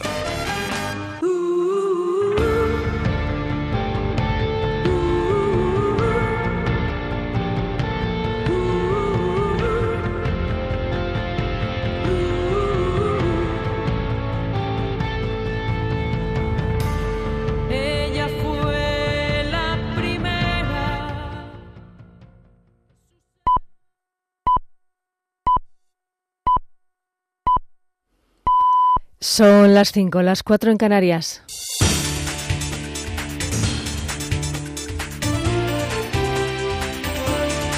Noticias en Onda Cero. Muy buenas noches. El ministro del Interior, Juan Ignacio Zoido, el presidente del Gobierno de Aragón, Javier Lambán, el alcalde de Alcañiz, Juan Carlos García Suso, y toda la corporación municipal han presidido esta pasada noche los cinco minutos de silencio con los que más de un millar de vecinos han honrado a los tres hombres asesinados este jueves entre Albate del Arzobispo y Andorra en Teruel. El acto ha concluido con un prolongado aplauso. Hoy tendrán lugar sus funerales a las 11 de la mañana. Para el ministro es evidente que en momentos como estos hay que arropar a las familias. Las situaciones llegan y se padecen con la crueldad con la que eh, ha sido este azote de este, este, doble asesinato y además también la, muerte de, de, otra persona que era muy conocida, pues al final sin duda alguna tenemos que estar con ellos. Yo creo que la Guardia Civil ha sabido inmediatamente actuar. La Guardia Civil iba detrás de esta persona después de lo que había hecho de sorprender a dos personas el día 5 con unos disparos. Una persona, un ex militar serbio conocido como Igor el Ruso, que le recordamos que ha sido detenido. En nuestro país estamos en el último fin de semana de campaña en Cataluña y la cosa se presenta muy reñida si tenemos en cuenta las últimas encuestas. Hay dos posibles partidos que podrían ganar las elecciones, Esquerra y Ciudadanos, que son los que en las últimas horas protagonizan un cruce de mensajes. La candidata de Ciudadanos, Inés Arrimadas, ha puesto sus esfuerzos en intentar captar a los indecisos. Vamos a ver cuál es el reparto de escaños. Hay muchos indecisos todavía. Ciudadanos es el único partido con opciones reales de poder ganar las elecciones, de ganar a Esquerra Republicana, que eso yo creo que sería un mensaje al mundo potentísimo para acabar ya con este procés. Pero después tendremos que sumar. Y yo creo que si dan los números para sumar a una alternativa no independentista, no nos van a perdonar que no seamos capaces de llegar a un acuerdo. Para Gabriel Rufián de Esquerra está claro a quién hay que dirigir los ataques en lo que queda de campaña. Esquerra Republicana tiene 86 años de historia impoluta. Esquerra Republicana es el único partido, guste más o guste menos, que puede ganar a la naranja mediática del IBEX 35. En Bruselas se ha acordado pasar a la segunda fase del Brexit. Los 27 dicen que se han hecho ya los suficientes avances. Ahora queda formalizar esta decisión con el visto bueno del Parlamento Europeo y del británico, como ha explicado el presidente de la Comisión Europea, Jean-Claude Juncker. Hemos sido capaces de concluir que ha habido progresos suficientes en las negociaciones. Ahora lo que nos toca es preparar el acuerdo de retirada con nuestros amigos británicos y espero que sea aceptado tanto por el Parlamento Europeo como por la Casa de los Comunes en Londres. El expresidente de la Comunidad de Madrid y exministro de Justicia, Alberto Ruiz Gallardón, ha dicho que está profundamente orgulloso de la compra de la empresa colombiana INASA en 2001 por parte del canal Isabel II, una operación que se está investigando ahora dentro del caso Lezo. Onda Cero Madrid, Carlos León. Alberto Ruiz Gallardón se había preparado su comparecencia ante esta comisión de investigación sobre corrupción política en la Asamblea de Madrid y se ha mostrado enérgico y seguro de que la compra de la filial colombiana INASA se había realizado de forma legal por parte del gobierno que él presidía en el año 2001. Que no tengan ustedes ninguna duda que las cosas se hicieron bien. Además ha negado cualquier pacto de silencio con Ignacio González. Nunca ha habido ningún pacto, nunca ha habido ningún pacto y le puedo asegurar que nunca he hablado desde que dejamos la política sobre el canal de Isabel II con el señor González. Y ha pronunciado una frase que ha dejado muy preocupados a los diputados de esta Asamblea. Quien tiene intención de pasar por la política para beneficio propio, no hay límite legal que lo impida, porque lo acaba consiguiendo. Eso, se lo digo, es una experiencia que existe en toda España. Luego, por lo tanto, terribles palabras me acaba de decir. Y ha insistido que todo se hizo de forma legal y correcta. Y un apunte del exterior, el Congreso de Perú ha aprobado debatir el próximo jueves la destitución del presidente de la República, Pedro Pablo Kuczynski, por incapacidad moral permanente al ocultar presuntamente pagos de la empresa Odebrecht a una de sus empresas cuando era ministro. Es todo más información a las 6, las 5 en Canarias y como siempre en nuestra página web se quedan en la buena compañía de Quédate con lo mejor. Síguenos por internet en ondacero.es.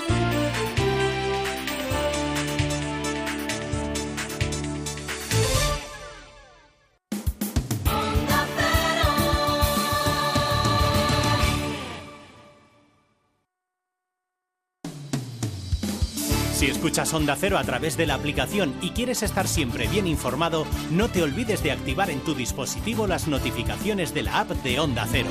Así podrás recibir las alertas informativas y estar informado al instante de todo lo que ocurre. Onda Cero mejora su aplicación para que siempre estés bien informado. Te mereces esta radio. Onda Cero, tu radio. Fin de semana solidario con Isabel Gemio para recaudar fondos destinados a la investigación de enfermedades raras. Ayúdanos a investigar llevando esperanza a los enfermos y sus familias. Hazte mecenas de la investigación y contribuye a curar lo incurable. Entre todos, podemos conseguirlo. Colabora, envía fuerza al 28030, coste 1,20, destinado íntegramente a la investigación, o haz tu donativo en el 91 436 6444. Líneas abiertas viernes 15, sábado 16 y domingo 17 de 8 de la mañana a 12 de la noche. Más información en fundacionisabelgemio.com y ondacero.es. Te mereces esta radio. Onda Cero, tu radio.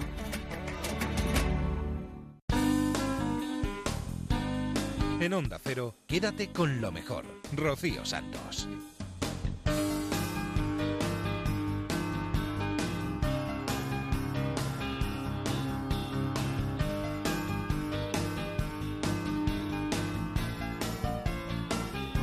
Buenos días de nuevo. Aquí estamos en Quédate con lo mejor, segunda hora del programa. Estamos repasando los mejores momentos de Onda Cero, los mejores ratos que hemos pasado aquí en esta casa en los últimos días.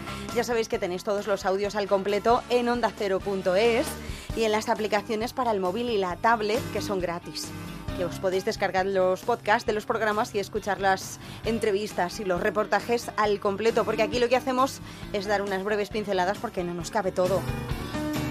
Nos vamos a ir a todo mi palabra con Isabel Gemio. Vamos a hablar con Floren Domezain, que es agricultor, chef, escritor y considerado, atención, como el rey de las verduras.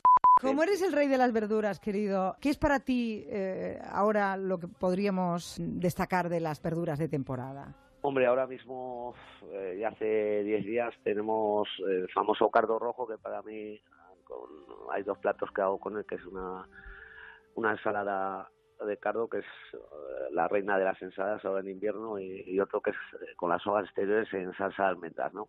Hay buena alcachofa también, por supuesto. La alcachofa. A ver, Floren, Floren Domezain, escúchame, por favor. Es que yo casi lloraba.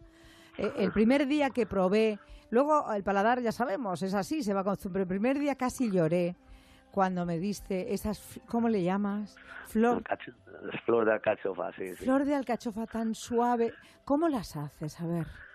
Son alcachofas, por supuesto que cuenta mucho a materia prima, ¿no? Eh, de la, gracias a Dios tenemos posiblemente la mejor alcachofa, no, no de España, igual hasta del mundo, ¿no? Por lo menos de lo que yo conozco. Son cogidas eh, más o menos pequeñas, muy, muy, muy bien peladas y confitadas en aceite de oliva virgen. ah, confitadas, ahí está el secreto. Ahí está el secreto. Confitadas en aceite... Eh... oliva, sí, sí. Ahí está el secreto de esa famosa alcachofa. O sea, ¿las dejas cuánto tiempo? Pues depende un poco de la temporada, como estás, está más dura o menos, pero 40 minutos, 50 minutos más o menos. ¿Y luego las metes al horno? No, no, no, ya las termino, de ahí escurro y directamente al plato. Pero bueno, pero por favor, ¿pero qué me dices? No pasan por el horno ni, nada. Ni, nada, ni plancha ni nada. Nada de nada. Pero a mí no, no, no, a mí no me sale. Con lo, único, a mí tú te guardas algo, claro, porque a mí no me saldrían. un, día, un día las hacemos juntos y ya verás cómo no me guardo nada. bueno, y luego cuéntame, claro, lo de este tomate que también es para llorar, porque es para llorar de, de, placer, que le llamáis el tomate antiguo este que... Sí, de Tudela, antiguo de Tudela, sí. Pues es lo mismo ahora, de hecho, yo creo que esta semana que viene ya son los últimos, ya hasta marzo, si Dios quiere, ya, no tendremos, pues es, es la variedad, es una variedad muy antigua que recupere hace 25 años por lo menos que yo veía que se estaba perdiendo, que quedaba muy poco y gracias a Dios pues la tenemos, la tenemos aquí. Es decir, que tú siempre has tenido huerto, Floren. Sí, mi abuelo, mi padre y yo, siempre. ¿Tu abuelo ya, ya, ya tenía huerto? ¿Ya, se dedicaba? ¿Pero se dedicaba profesionalmente a esto como tú? Sí, sí, sí, sí. Ahí la familia hemos vivido siempre del campo, lógicamente. ¿Pero en el campo con restaurante? No, con este restaurante ya fue cosa mía ya. Ya fue esta generación ya, la el Que, el que empezó la restauración fuiste tú. Fui yo, sí, sí. ¿Y cuántos años? Toda la vida llevas, ¿no? Sí, sí, 35. Uh 35 años. Tú eh, le vendes verduras a, restaurantes que tienen estrellas Michelin. Y, vamos, si tú no tienes estrellas Michelin, ¿por qué ese no ha sido tu objetivo, Floren? no, no ha sido, no, no ha sido. De hecho, la primera hubo un rechazo por mi parte que no quise. ¿Por qué? Porque es muy sacrificado. Eh, ¿Qué conlleva eso? Pues eh, conlleva lo primero, pues estar atento a ellos, a sus normas y a mí las estrellas son mis clientes, es la mayor estrella del mundo mundial, la, que manda. Sí, el cliente y crearle ese ambiente que se crea, que creas tú, porque además de la buena comida, la materia prima que para ti es fundamental, claro, pues sale todo, todo lo que estamos diciendo, todas las verduras de tu, de tu huerta, ¿no? Es luego el ambiente, el, que haya un ambiente relajado, se conoce, se conoce gente, se mueven de una mesa a otra. Lo que ocurre en tu, en tu restaurante es impresionante, Floren.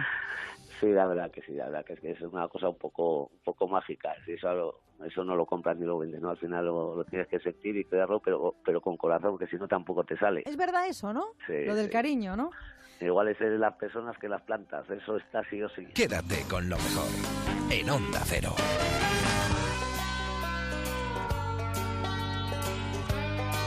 Dan ganas de ponerse a comer verduras ahora como un loco, ¿verdad? Hablamos también en Te doy mi palabra con el escritor y presentador Pedro Ruiz. Nos trae su nuevo libro que se llama A Contrarreloj, en el que ha incluido más de 100 microcuentos y poemas. ¿Esto fue un reto de esos que te pones a ti mismo? No fue un juego, Isabel. Fue un juego. Es un juego, es un juego. Eh, soy muy rápido para no quitarnos tiempo a todos, que estamos todos aquí celebrando tu penúltimo antes de lo próximo. ¿eh? Tu penúltimo antes de lo próximo. Es que sos optimista. Claro. Es optimista, Pedro Ruiz. Claro que lo ¿eh? soy. Yo soy un, soy un, pesimista vitalista. Entonces tengo una bicicleta, no sé para qué es, pero pedaleo. El, el conserje del Hotel Intercontinental, de nombre Alfredo García, ha leído más que todos los clientes que han pasado por ese hotel. Yo viví en ese hotel dos años cuando debuté en Madrid, que por cierto, hoy, esta noche, termino el espectáculo confidencial en el Teatro Amaya. Esta noche última función y luego ya continuaré por ahí. Alfredo García, conserje. Eh, Barcelona, etcétera. Conserje eruditísimo. Y un día empezamos un juego. Yo llego al mostrador y le digo, por favor, Alfredo, como has leído tanto, y a mí me gusta mucho inventar canciones y todo tipo de cosas, cuando llegue me pones un folio, me dices un título, el que tú quieras, el, el, más jodido, con perdón, el más malicioso que quieras, y yo en tres minutos he de escribir una poesía. Así lo hicimos durante un tiempo. Y cuando ya había 200 poesías escritas, le dije, me aburro. Digo, ahora relatos. En tres minutos, mientras Alfredo está atendiendo a un japonés que quiere una entrada para el Real Madrid, otro que quiere ir a cenar al Ten Conten, que no sé por qué cojones es el, sitio de moda de Madrid. no, hay otros ya, hay otros ya. El Ten Conten, el Amazónico, no sé cuándo. Déjalo, déjalo. Ah, bueno, a mi amigo Sandro no me importa hacerle publicidad porque además es un amor y además quiere ser solidario con nuestra fundación. Ya os lo contaré. Lo seremos. Entonces, eh, Alfredo se pone, em, pone cara de malicioso y me da un título que casi siempre suele ser un oxímoron. Por ejemplo, yo qué sé, hay uno que, en inglés, un título que es Cheaper Than New York. Anda, escríbete un relato en, tres minutos o caca molto vivace. No me lo puedo creer. Sí, sí. Y entonces en tres minutos yo con los japoneses chillando y los americanos queriendo ir al fútbol, me he escrito unos relatos. Pero él te daba todos los títulos, todas las palabras. Claro, claro, tú planteate un folio en blanco. Y entonces yo te digo, Isabel, eh, el lunar de tu sonrisa. Y ahora escríbete ahí un texto con planteamiento, nudo de... Y así están hechos estos relatos, que han quedado bastante bien, creo, vamos, se leen de golpe.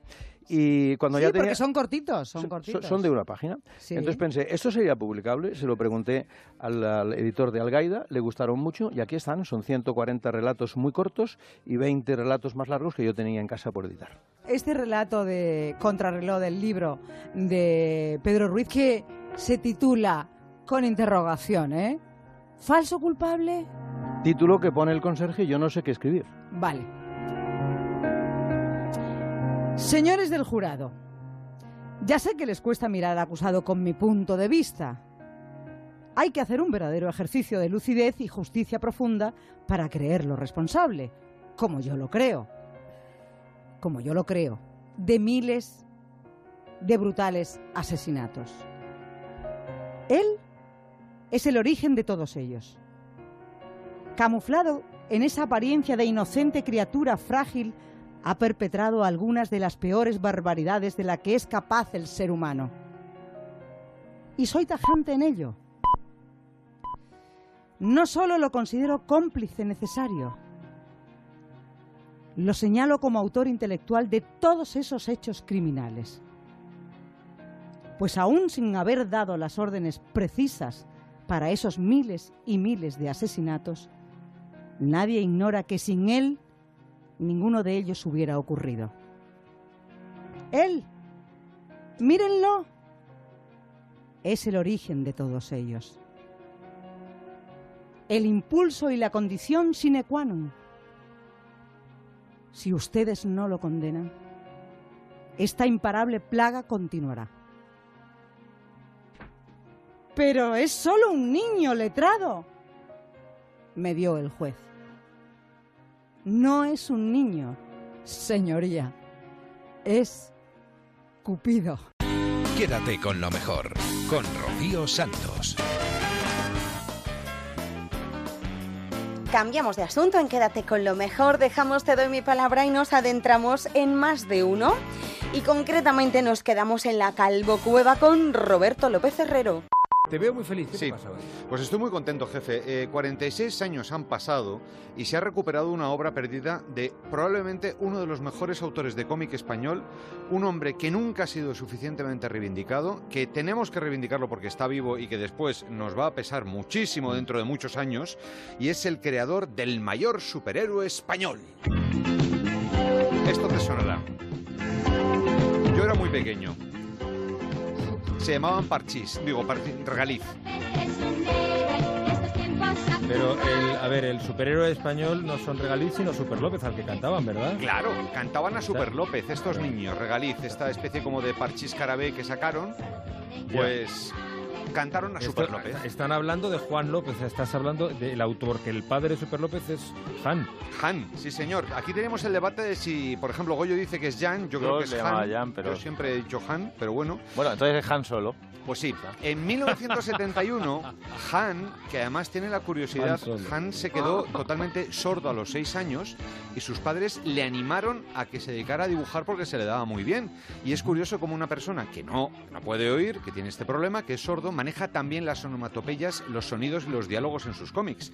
Bueno, pues en 1971 Han trabajaba para la revista Strong. Le entregó una historieta de un personaje suyo, que era un trasunto del guerrero del antifaz, Don Talarico. Pero la editorial quebró, se fue al guano, y el Banco de Madrid se quedó los originales de Han como garantía de la deuda de la editora. Pasaron los años, Han pidió, suplicó, rogó, exigió que le devolviesen los originales, pero no hubo manera, y parece que de Don Talarico, el castillo encantado, solo íbamos a saber el nombre. Ya, ¿y qué ha ocurrido? Bueno, pues que Han, mano a mano con Jordi Cole, que es un, un editor, han redibujado el álbum entero a partir de las fotocopias que eran de muy mala calidad bueno. que Han guardaba del proyecto original. Y además tenía, lo mejor es que solamente quedaban 11 páginas de las que no se sabía nada más que unos esbozos de guion, que, bueno, pues nada, unas cosas anotadas que tenía Han. Se lo ha currado 46 años después de su desaparición, gracias a Amaniaco, que es como se llama la editorial, ¿eh? Amaniaco Ediciones, y con notas del crítico Tony Giral, vamos a poder disfrutar de este humor ácido y crítico de Han con Don Talarico, El Castillo Encantado, 46 años. Bueno, eh, creo que además un, un día más tienes, querido, polémica. Una polémica que me gusta a mí más que comer torreznos, de verdad. Eh, los hay, hay gente con poco tino. Existe un juego que, del que estamos escuchando la banda sonora, un videojuego que se llama Fight of Gods, algo así como la lucha de los dioses. Emula el clásico Tekken o el Street Fighter, es un uno a uno en el que puedes luchar con Zeus, Odín, Ares, Anubis. Hay dioses japoneses como Materatsu, la diosa del sol, y te puedes dar de bofetadas con una buena parte de las mitologías que han existido. ¿Y dónde está el problema? Pues el problema estriba en que también puedes elegir como personaje para combatir a Buda, a Moisés, a Papá Noel o al mismísimo Jesucristo, jefe. Ya, oye, y, y solo por curiosidad, ¿sale Sí. algo del Islam? No, no, no, Ya, no, ya. no, no, no. Ya. ¿Por qué será? ¿Por qué no han puesto a un personaje, a un, un dios mitológico del Islam? Ahí lo dejo. Atento, diría que allá abajo hay movimiento. Y noto cómo se me lleva el viento que hace noche de salir y entro. Me tomo cualquier cosa y me caliento. Y acabo echando el resto en el intento.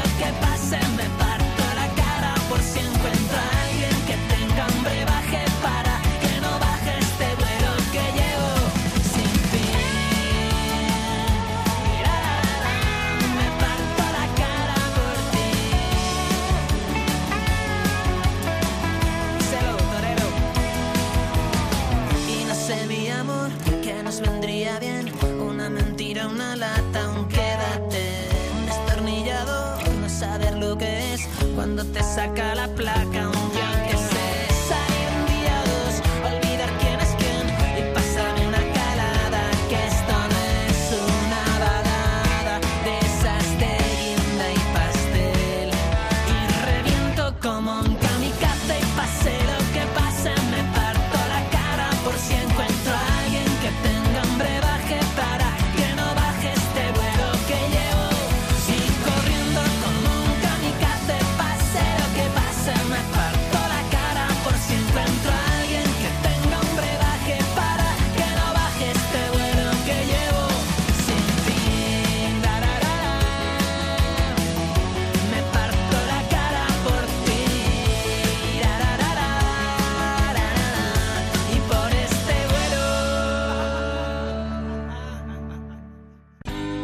Quédate con lo mejor en Onda Cero.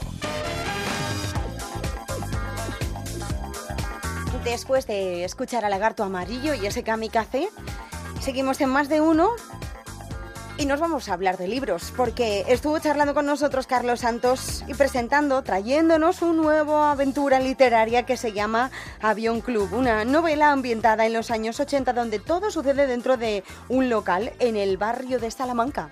Era un lugar de encuentro de gente de todos los barrios, todas las provincias y todos los territorios que justo en esos años empezábamos a llamar comunidades autónomas. Un mapa borracho de España, un resumen de una sociedad en tránsito entre la dictadura que no se acababa de ir y la democracia que no acababa de llegar. Un tratado de antropología sobre una cultura urbana con raíces rurales de las que no podía desprenderse, porque uno puede cortarse a sí mismo las hojas, incluso las ramas, pero nunca las raíces.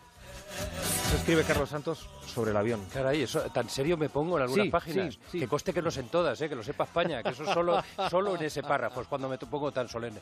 Pero sí es verdad que el Avión Club, si, si alguna vez ha existido eso que llaman España, seguro, seguro que se parece al Avión Club. Seguro. ¿Qué tenía el avión?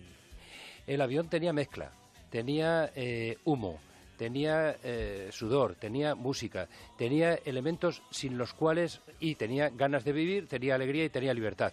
Sin esos elementos no puedes contar la historia de los 80. ¿Quién era César Martínez? César Martínez es un personaje de novela que sin embargo existió. Y ¿Se llamaba así, César se Martínez? llamaba César Martínez Rodríguez y vivió toda su vida desde 1921. Él muere justo cuando matan delante de su casa a, a Eduardo Dato. Y es que su casa estaba en la Plaza de la Independencia, en un ático de la- encima de la puerta de Alcalá. O sea, un pianista de cabaret que dedica 50 años de su vida a tocar en, lo- en en locales de mala nota y eh, que se decía entonces, y que vive en un ático de 14 habitaciones de la Puerta de Alcalá, fumándose los cigarrillos más baratos del mercado, que eran peninsulares, mirando al retiro. Un privilegio que hoy solo se pueden eh, permitir pues, los millonarios venezolanos que se están quedando con Madrid. Pero, pero tú dices que murió poco después de Eduardo Dato. Eh, eh, murió justamente en eh. Bueno, es que yo no quiero destripar los detalles de la novela, porque esto tiene una parte de novela. O nació. Él, él nació justo en el Nació. año, eh, justo cuando matan a Eduardo Dato. Te iba a decir, digo, Eduardo y Dato, luego, y luego es que vive, pensaba, digo, nada, y vive no me- toda su vida allí. Nace en 1921 y hasta el año que muere, que muere unos días después de que cierren el avión, 94. el bar donde tocaba, eh, en el 94, vivió toda su vida encima de la Puerta de Alcalá. Por tanto, es tan testigo de la historia de Madrid y de la historia de España como eh, la Puerta de Alcalá, la mítica, eh, que en alguna canción incluso se, se- está mitificada como testigo de la historia. Pues César es un testigo de la historia. Yo, yo estuve en el avión, ¿eh? Eh, Me yo llevó un amigo mío y aquello parecía el Rick Café de Casablanca, ¿verdad? Era una cosa increíble. Bueno, en todos los sentidos de la palabra, porque el Avión Club estaba en el barrio de Salamanca, que entonces se llamaba eh, Zona Nacional porque estaba llena de nostálgicos del franquismo, dicho sean términos cariñosos. Pero eh, convivía todo el mundo allí, porque eh, la clientela eran universitarios desde principios de los años 70, universitarios de todo pelaje, y una de la, la gracia del avión, por eso yo lo he elegido para contar los años es- es- 80, es que había de todo, había realmente de todo. De todas las edades, de todas las ideologías, todas las sensibilidades. El, el hilo central es precisamente César Martínez, que eh, tú hay un momento que dices que la gente no se peleaba porque cantaban todos juntos. Es verdad, la gente, eh, eso, se lo, eso se lo pregunta el otro personaje, porque el personaje central es César Martínez, el pianista, que tenía entonces pues la edad que más o menos tenemos nosotros ahora, o sea, más cerca de, de los 60 que de No los falta que 50. entres en detalles, que- más cerca de los 60 que de los está bien. 50. Pero, y el contrapunto es Julia, una profesora de Fuenlabrada, que tenía entonces la edad que teníamos nosotros entonces, es decir, más cerca de los 20 que de los 30. Entonces Julia eh, le, le- le pregunta un día a Perico, al camarero, que por cierto es un personaje absolutamente real, que felizmente vivo, de Molina de Aragón. Y dice, oye, aquí en el avión, ¿por qué no se pelea nadie? Porque por ahí, por el Azca y tal, donde se juntan las tribus urbanas, están todo el día bofetadas. Y aquí, y le, y le contesta Perico, dice, que sabio, por dice, porque personas que cantan juntas no se pelean. Años de droga, años de sida, años de terrorismo, los GAL, ETA. Claro, eso también se cuenta en el Avión Club. No es un libro de jiji jaja, que también, porque la alegría yo creo que domina sobre todo lo demás en esos años de... Porque estamos hablando de los 80. Igual hay alguien que no sabe lo que pasó en España, eh, pero hubo un tránsito de la dictadura a la democracia en los 70. Algunos parecen olvidarlo mm, con Fue importante. facilidad, ¿eh? En la dictadura a la gente la multaban por besar a otra persona por la calle. O sea, no, so- no solamente fusilaban y eso, ¿no? Además, no se vivía feliz. Entonces, en los 80 sí se empezó a ejercer a, a saco la felicidad. Entonces, la gente quería ser feliz y el elemento dominante en esos años es la alegría, sin ninguna duda. Pero el- y, y las expectativas de una vida mejor, que no siempre, que ahora, por ejemplo, no tenemos tan acusadas como entonces. Entonces, la gente estaba muy contenta, les iba a cada día un poco mejor que el día anterior. Ese es el elemento dominante, pero no podemos olvidar, efectivamente, del terrorismo, de la gente que le daba la espalda a las víctimas del terrorismo, que le dábamos la espalda, no teníamos la sensibilidad Que teníamos años atentados después. todos los Sí. días, ¿eh, querido Carlos? Sí, sí, pero no. Pero nadie salió a la, a la calle con las manos blancas hasta el año 95, cuando mataron a Tomás y Valiente, y, y no salimos todos en masa hasta- a decir parar ya hasta el año 96, cuando mataron a Miguel Ángel Blanco. En el 80 se habían apropiado de la memoria de los muertos sus familiares más cercanos, que por regla general eran militares o policías, y que normalmente en los funerales y, y demás gritaban por el retorno de la dictadura. Ellos culpaban a la democracia de aquello, con lo cual era imposible entenderse con esa gente. En fin, yo más o menos en el libro mm, abordo también estos asuntos. Yo soy periodista y el libro es una crónica exhaustiva de los años 80 con mi visión crítica de lo que pasó entonces. Eh, Vaya por delante. Eso sí, ambientada en un bar. Quédate con lo mejor, con Rocío Santos. La semana pasada el mago More nos dejaba perplejos con algunas de las curiosidades que nos traía a su sección, como por ejemplo una funeraria que está de moda en Puerto Rico, que vela a sus muertos como si estuviesen vivos, colocándolos en posiciones reales, de sentados, apoyados, haciendo, en fin, una cosa un poco extraña. Y también nos traía inventos como los calcetines con olor a galletas. Resulta que hay unos emprendedores españoles y han hecho una cosa espectacular. Te la voy a enseñar y quiero que la describas antes de ver qué hay Una en la lata. lata. Es una lata. ¿Qué hay por fuera? Como las que yo tengo de té, me las compro que... ¿Qué hay por fuera? té. Eh, unas Pues galletas, Unas ¿no? galletas. ¿Quieres abrirla, por favor? Kingly Mo- Esto es muy de magos. Va, Ábrela, por favor. No, no pasa nada. Ábrela. Ali, graba esto por si acaso va a suceder algo... Sí, grábalo, pero con vídeo. Por favor. Sí, graba. Qué peligro. Haga usted el favor de abrir y oler. ¿A qué huele? ¿A galleta? Sí. ¿Sí? ¿Quieres. ¿Quieres mirar dentro a ver qué hay? No te lo vas a creer. Unos calcetines Con que olor a galleta. galleta. Sí, Pues huelen a galleta, ¿eh? Pero no me digas que no es una barbaridad. Fíjate, huele a- eh, Chapo a Paulaza es lo que dice de su mujer en el libro eh, 7 de julio de San Fermín. Que Elena huele a galleta. Bueno, pues, pásale, pásale a Ali, por favor. Y a, y a Carmen. Toma, Carmen, pásale a Carlos Santos, que acaba Sí. de llegar. ¿Cómo huelen esos calcetines? Galleta con Huelen a canela. galleta. Bueno, pues te voy a contar la historia que me quedó todavía loco. Estaba en el restaurante de nuestro común amigo Cipri en el Silk y de repente Sí. llega un tipo y dice, pues yo tengo una empresa que hacemos calcetines con olor a galleta. Y digo, ¿qué me estás contando? Abres la lata, que es preciosa por otra parte, calcetines con olor a galleta, pero te cuento, tienen ¿Pero calcetines esto me los has con- traído para mí? No, porque hablábamos de olores. Bueno, sí, te los regalo. Son... No, hombre, no hace falta. Ah, Son muy bonitos, no, no, ¿eh? te los ¿Son voy a... bonitos? Bueno, los pueden personalizar. Son de mujer, yo creo. Como- Me los voy a quedar. No, no, no. Alicia, para ti, para Eso mí. los usa Lucas Vale. habitualmente. Gracias, Carlos. Bueno, atención al calcetín. Son calcetín de algodón peinado de 200 hilos. ¿Qué te dice ese algodón? ¿Eh? Que el algodón no engaña. El algodón no engaña. Es un algodón bueno, bueno, bueno. Aguantan varios lavados. Tienen olores a hierbabuena, bebé, algodón de azúcar, rosa y mojito. ¿Qué te parece? ¿Olor a mojito? Sí, pero además van a sacar los siguientes olores. Palomitas, Yo tengo una pizza, pregunta. lluvia, mar, pan Sí. y café. Vale. Y tienen, lo van a extender a ropa masculina y femenina, ropa interior. Pero vamos a ver, eh, la pregunta que yo me hago es la que haría Carlos Santos. ¿Para qué? Eh, no, cuando esto suda, Sí. la, lo que es la remezclanza de olores, ¿no resulta o no puede resultar ofensiva? De, de entrada estás tapado con el olor a galleta. Pero imagínate un hierbabuena, una pizza, lo que sea. Aguantan varios lavados y al final va a ten- terminar oliendo como todos los calcetines, a Roquefort. Por lo tanto- y, y el riesgo de que a partir de esa experiencia, pues ya no miren las galletas de la misma manera.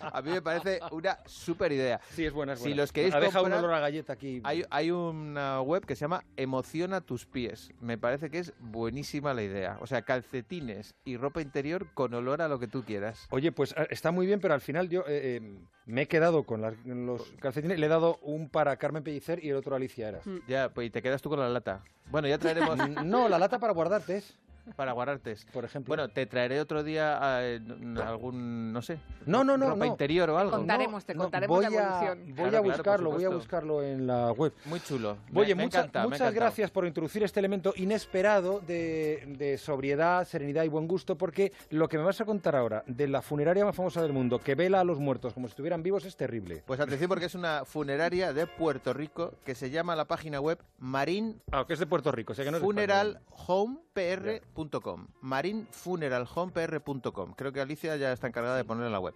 Bueno, dice que se lo pidieron los clientes. Esta señora se llama Damaris Martín, que es la presidenta de este negocio funerario. Ya. Y atención porque le decían los clientes, queremos velar al muerto, que lo embalsamen en la posición o en la actividad que él le gustaba. Entonces esto empieza con Fernando de Jesús Díaz Beato, 26 añitos, que está sentado en una silla con las piernas cruzadas, un cigarrillo en la mano, que es como a él le gustaba estar, y los ojos abiertos tras unas gafas. Sí. Esta es una innovación porque si ves la foto no te lo crees. O sea, Estoy viendo la foto y no me lo creo. con los ojos abiertos. El más flipante de todos es David Morales, que lo pusieron en su Honda 600. Bueno, es impresionante, ¿eh? Pero es que además fíjate la mano izquierda cómo la lleva eh, completamente abierta, con una posición que es como si estuviera en una moto. Car- Carlos está ¿no? flipando ahora mismo. Sí, sí, pero ¿y cómo le han hecho eso con la rigidez carabéica? Ah, ese es el secreto. Luego tienen a un señor eh, que fue velado eh, en el bar de su madre jugando al dominó. qué bueno. Jomar Aguayo, chico se de le- 23 años. Se le ve además muy metido en la, en la faena, en la partida. Sí, sí, total. Tiene una ficha en la mano Se derecha. ha pillado seis dobles seguro. Claro. Y luego tenemos a Christopher Rivera, que es un exboxeador des- encima de un ring. Han hecho un ring y está en una esquina de pie con la capucha de boxeador y todo. Y la- el mejor para mí, Ese es muy inquietante, el de Georgina Cervoni. Georgina Cherboni, que es una señora que está en, en una mecedora. Eh, ella misma estuvo explicándonos, dice, dice la presidenta, cómo quería estar en una mecedora tranquilamente en un jardín y antes de morir dijo yo quiero y organizó ella misma todos los detalles. Pago, me estás poniendo malo. ¿Me pasas un calcetín de esos que le pego un bocado? para los nervios. Es Oye, como disecados. en Y aquí vez la pregunta es. ¿cómo, ¿cómo os gustaría que os velaran? ¿A ti te gustaría, por ejemplo, que te velaran con un, con un micrófono, me unos cascos o montando a caballo o cómo? El caballo, el pobre, claro. no, casi porque hay que disecar el caballo, hay que es un poco Pero complicado. es casi una disección, ¿verdad? A mí me ha parecido impresionante. como dice Carlos Santos, hay que morirse lo menos posible. Hay que ver- sí, ¿verdad? Quédate con lo mejor en Onda Cero. Os traemos ahora a Quédate con lo mejor un nuevo capítulo, un nuevo episodio de National Geographic. Goyo nos habla de las estatuas, las figuras y los monumentos de animales que hay en las ciudades que se alimentan de la curiosidad de los turistas.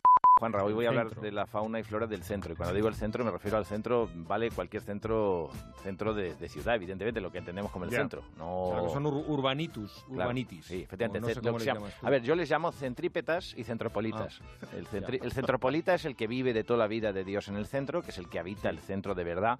Y el centrípeta es el que va al centro, o sea, necesita ir al centro eh, por una especie de llamada, instinto de la selva, Sí. que le pide ir al centro, que es decir, hacer, hacer las compras, a salir de fiesta, hacer turismo, siempre tiene vocación al centro, es como la polilla. De hecho, ahora eh, el centro de Madrid, por ejemplo, está plagado de, de centrípetas y tú los reconoces porque van con la cabeza hacia arriba, mirando, van mirando luces mirando las luces, sí. exactamente, las luces. No los confundamos con los buscapisos, que son también gente que va al centro buscando un piso, en la- en- no, lo, no lo van a poder pagar nunca. Con gestos similares. Pero con el gesto similar, esa, esa, cosa así como de mirar hacia arriba, ¿vale?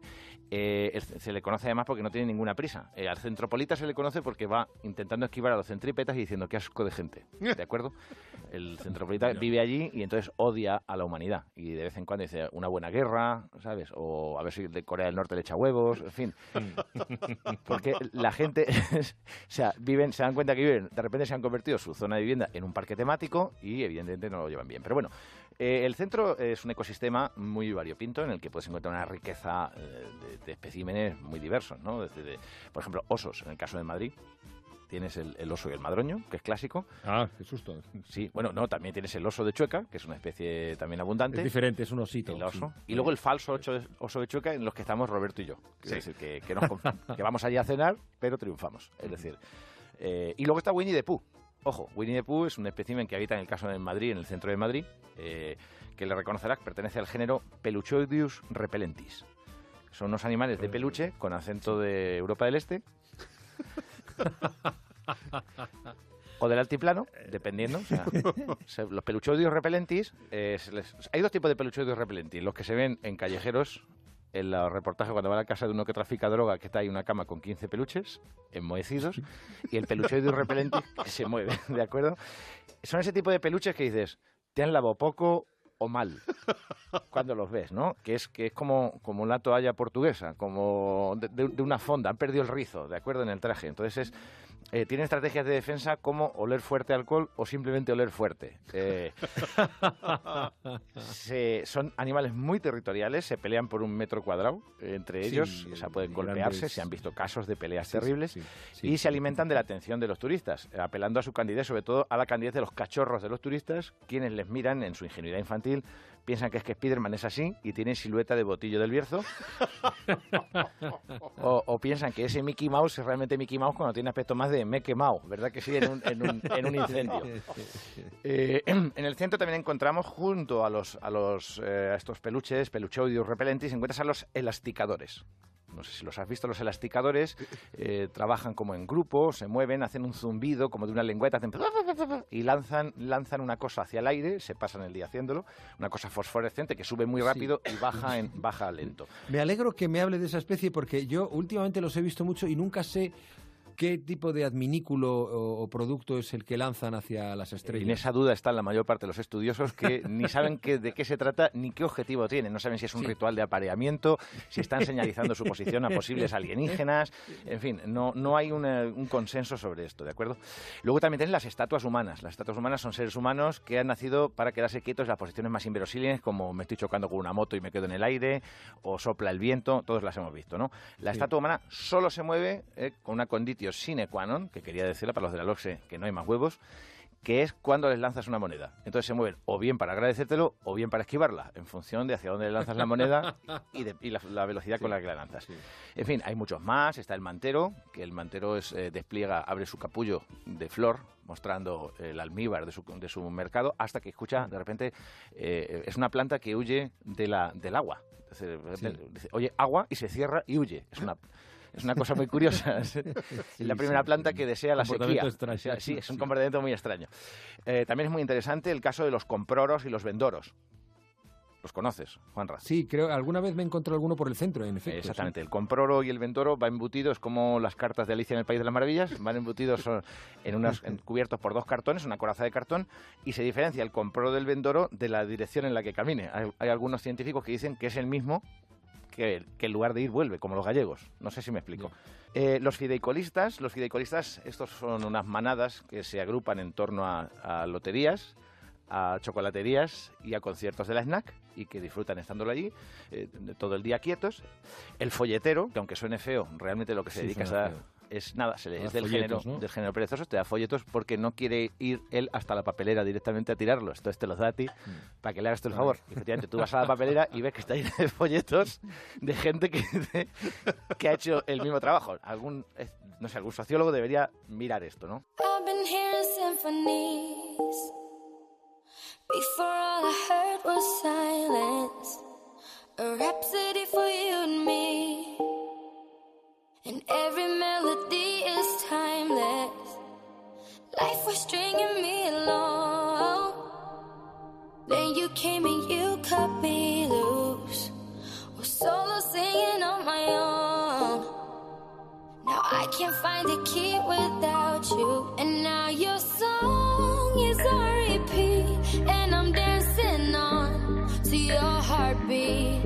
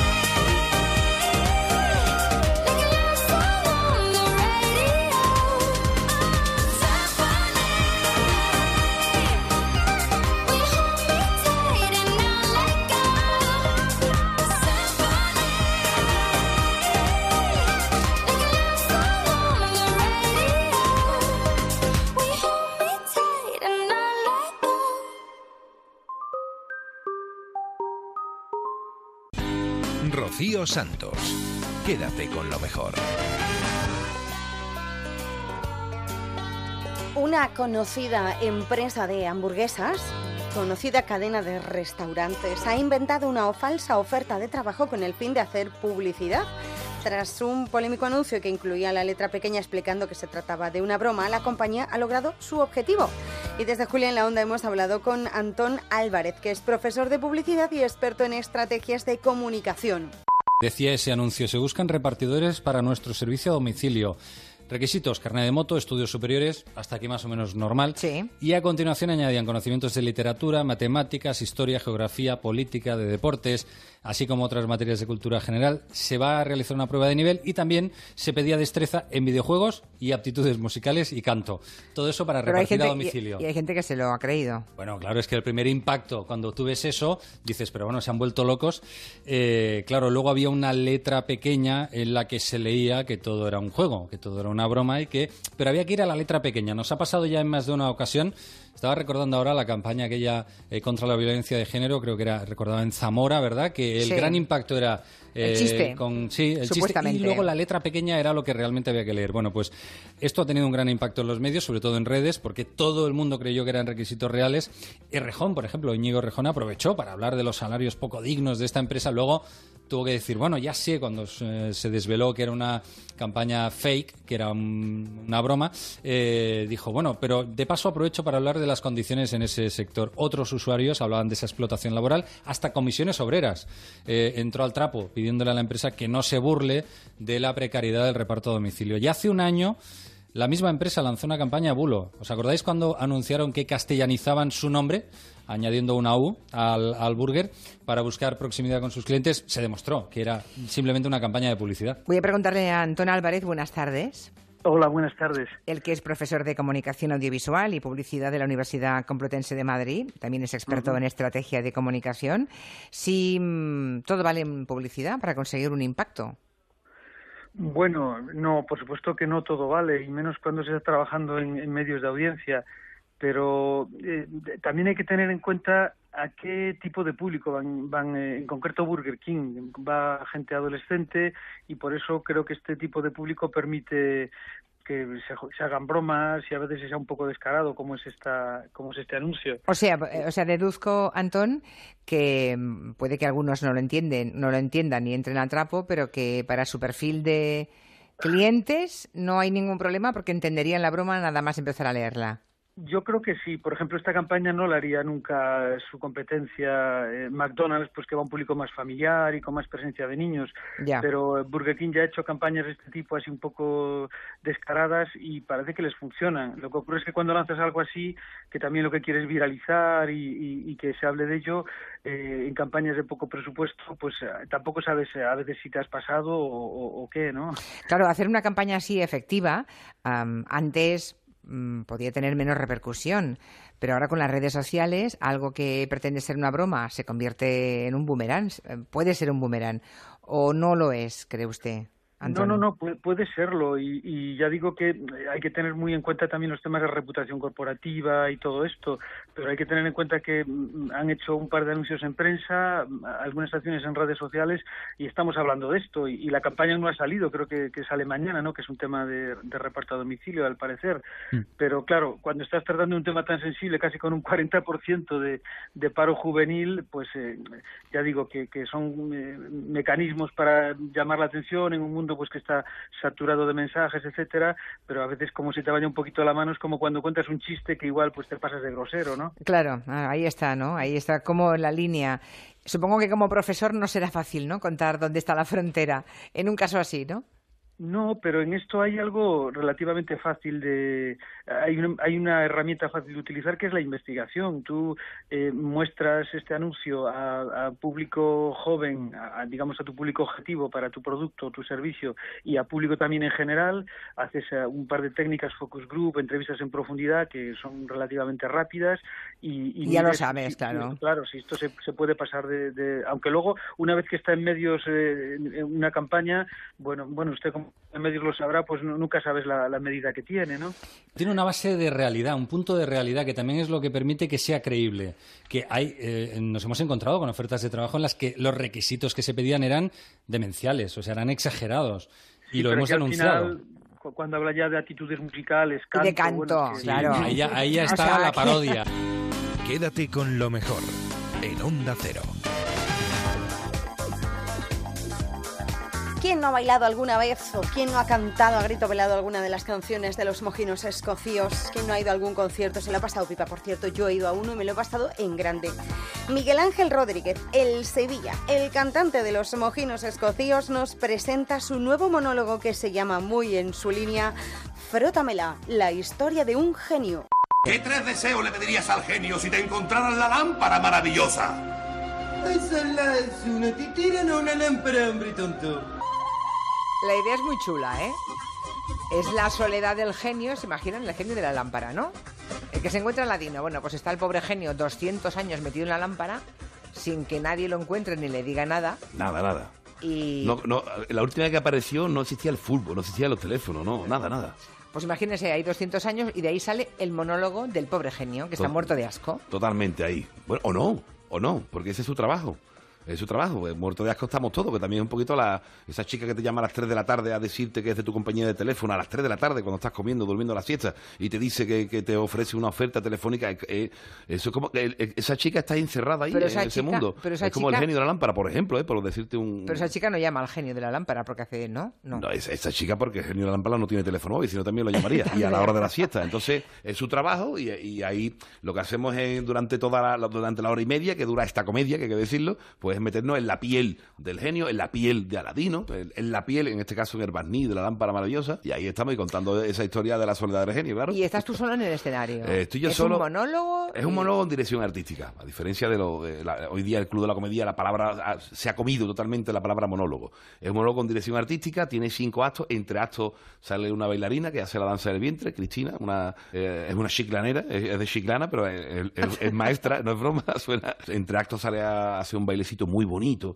que termina la gente, de- después de lo que uno se ha trabajado este guion y esta obra, termina la gente diciendo, lo mejor la bailarina, pues bueno, venga, lo mejor la bailarina, pues eso después eh, yo salgo proyectado. El genio soy yo mismo, o sea, yo presento la obra, pero yo salgo proyectado. Hay un diálogo, eh, eh, o sea, mm, durante toda la obra tengo un diálogo con una proyección, que soy yo, que está previamente grabado. Sí, ¿Y quién te ha escrito el texto el de texto es mío, el texto es mío totalmente. Íntegro de Totalmente, Miguel Ángel Rodríguez de. Sevilla. No hay Ya. chiste, es una narración, es una narración totalmente donde tú vas da- dándole pellizquitos a la gente, ¿no? De hay que ver cómo somos, de que no nos importa nada, ni, nada ni nadie, ¿no? Que eh, tú no sabes cómo se llama el genio porque el que escribió la leyenda en las mil y la noche de, de Aladino y la maravillosa lámpara no le puso nombre al genio, pero igual que eso no sabemos cómo se llamaba la madre de Caperucita, ni Caperucita, ni nos importa, que es lo peor, ¿no? Hombre, Entonces, ahora que lo dices, es está, verdad. está ese pellizquito, nadie, ¿no? La gente entra en el teatro. ¿Y no- este quién es? Nadie. ¿Cómo se llama el genio? Pues yo, yo lo que le propongo a la gente, cuidado, te va, te va a regalar las tres cosas más maravillosas para ti, ¿no? Que lo maravilloso también es muy subjetivo, ¿no? Lo que tú consideras más maravilloso, el genio te lo va a regalar. Pues trátalo como a una persona, aunque sea un personaje, habla con él 200 años sin hablar, dile que si quería el lavabo, Julia, imagínate, ¿eh? que se lleva uno tres días porque ha comido la roa que no tenía que haberlo comido tres días sin entrar en el bate, imagínate 200 años sin entrar en el lavabo, ¿no? O a lo mejor tiene sed, el hombre, o pregúntale su nombre al genio, o si su padre era genio, o de dónde viene, dónde nació. Escucha esto. Vas a concederme tres deseos, sean cuales sean, ¿verdad? Bueno, depende. Existen unos cuantos problemas, es decir, un par de salvedades. ¿A qué edad ¿Cómo? viste tú eh, el Aladín, el genio de Disney? No lo recuerdo, pero... eh, Y- ¿Pero recuerdas que te impactó? o No, no me impactó, No. no me impactó, no. O sea, ¿de dónde te No. viene la cosa esta del La, la genio? cosa, la cosa, si me viene, aunque te parezca, aunque no tenga pinta, me viene porque uno de los libros más maravillosos que he leído ha sido Las Mil y Una Noches. Ajá. Entonces me, lo- me lo volví a releer y, y lo vi de otra forma, porque era Claro. más joven cuando me lo leí la, la primera vez. Ahora lo veo totalmente diferente, ¿no? Pero lo quiero ver, o sea, lo veo muy machista, lo veo muy de la época también, ¿no? Pero mm, sí que es verdad que, que lo quise ver con esa magia. La magia que tiene ese, ese libro también es el que eh, se proyecta, ¿no? Eh, eh, es- Ah. es como si estuviese dentro yo de una, de una habitación donde se ve en el fondo una, una ciudad árabe, eh, la- eh, el olor incluso, ¿no? Le metemos incienso ahí Ah, a, la, sí, a la sala antes de entrar para que la gente ya se meta en situación, pero que, que de la película Aladino simplemente Sarco, que quien hizo la traducción a- al español, eh, o sea, la- la- el nombre que le pusieron al personaje de la, de la película de Disney se parecía más al nombre de- del personaje del libro, que era Al-Hadín. Aquí se le puso Aladino. O sea, aquí le cambiaron el nombre, se le puso Aladino, no se le puso Aladín, que era más parecido al nombre original. Y se le puso Aladino, esto forma parte del guion, Julia, porque Aladino rima con pepino. Y aquí en España somos así. Nos, nos gusta, nos hace feliz. Mira, acaba de sonreír. La traducción al español le puso Aladino. Las tres, y Aladino rima con pepino, ¿no? En Inglaterra a las 5 la gente se toma el té. Aquí a las 5 todo el mundo Ah, sabe qué es lo que ocurre. claro. Pero nos hace feliz esas cosas. Y es muy importante de hacerte feliz, aunque sea diciéndote, son las 5 menos 10, pero te voy a decir las 5 que tú te vas a hacer, tú vas a estar más feliz. Entonces, las tres historias que más conocemos de las mil y una noches son Aladino, porque rima con pepino, Simbad, el marino, porque aquí el, el adjetivo marino no lo utilizamos aquí, marino No. para el azul marino, para, para el fondo marino, aquí sería Simbad el marinero, pero marino no rima con pepino, y la otra rima es tremenda. La otra historia que conocemos de las mil y una noches es eh, Alibaba y los 40 ladrones, no eran chorizos, no eran mangantes, eran ladrones, Ya. porque la rima es perfecta, la de ladrones. Es, Entonces, eh, claro. eh, eso forma parte del guion también, Julia. En Onda Cero, quédate con lo mejor. Rocío Santos.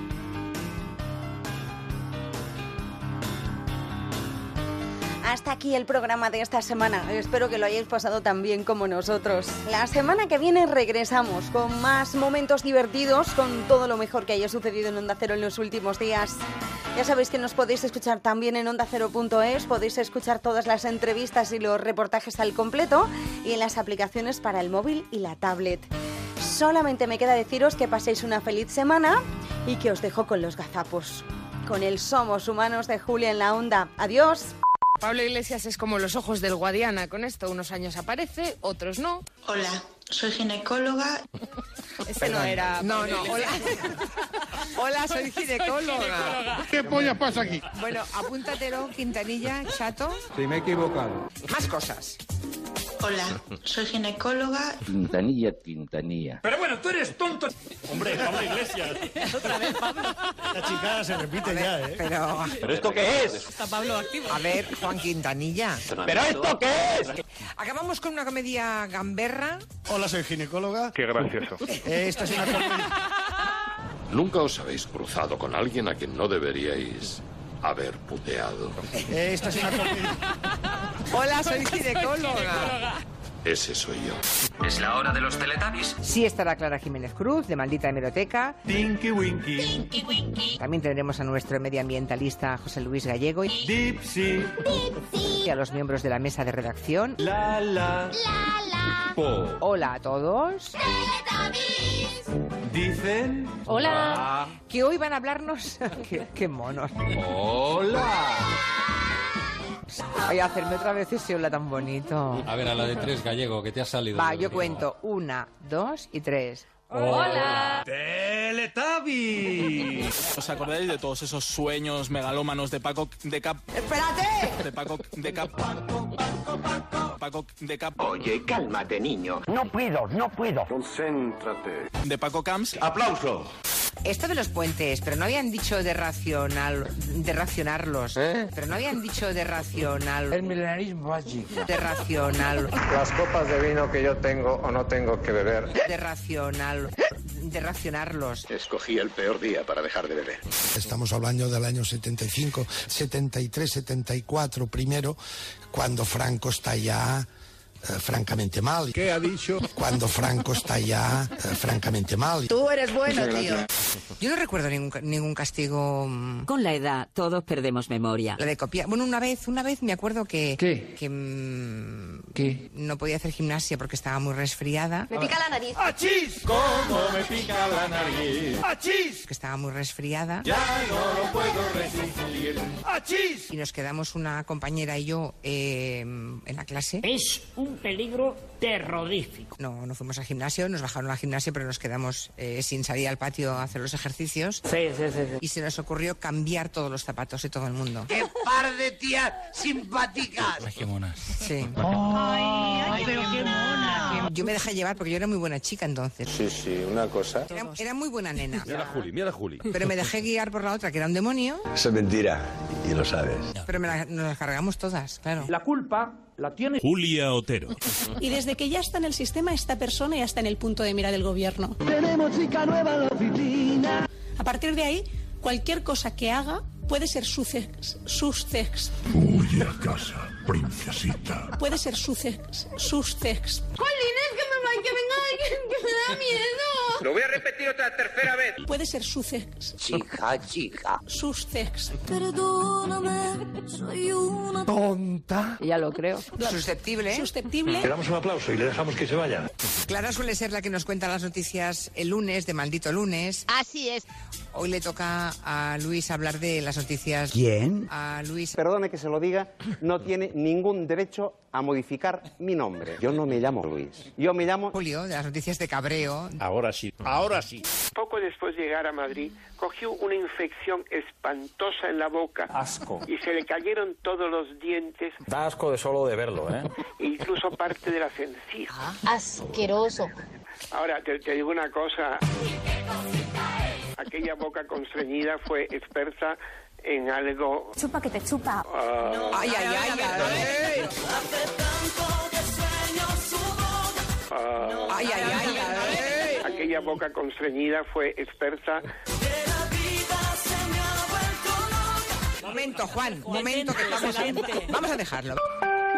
Que, no sé, que se lo pregunten a Godoy. Me gusta mucho, me gusta mucho. Mm. Hombre, una felación eh, no es, no es nada malo. Me gusta comer. Corta esto porque esto es muy verde. ¿Y qué somos? Una infección espantosa en la boca. No, hija, no. ¿Qué somos? Soy ginecóloga. Entonces yo soy guapa. Sí. Somos humanos.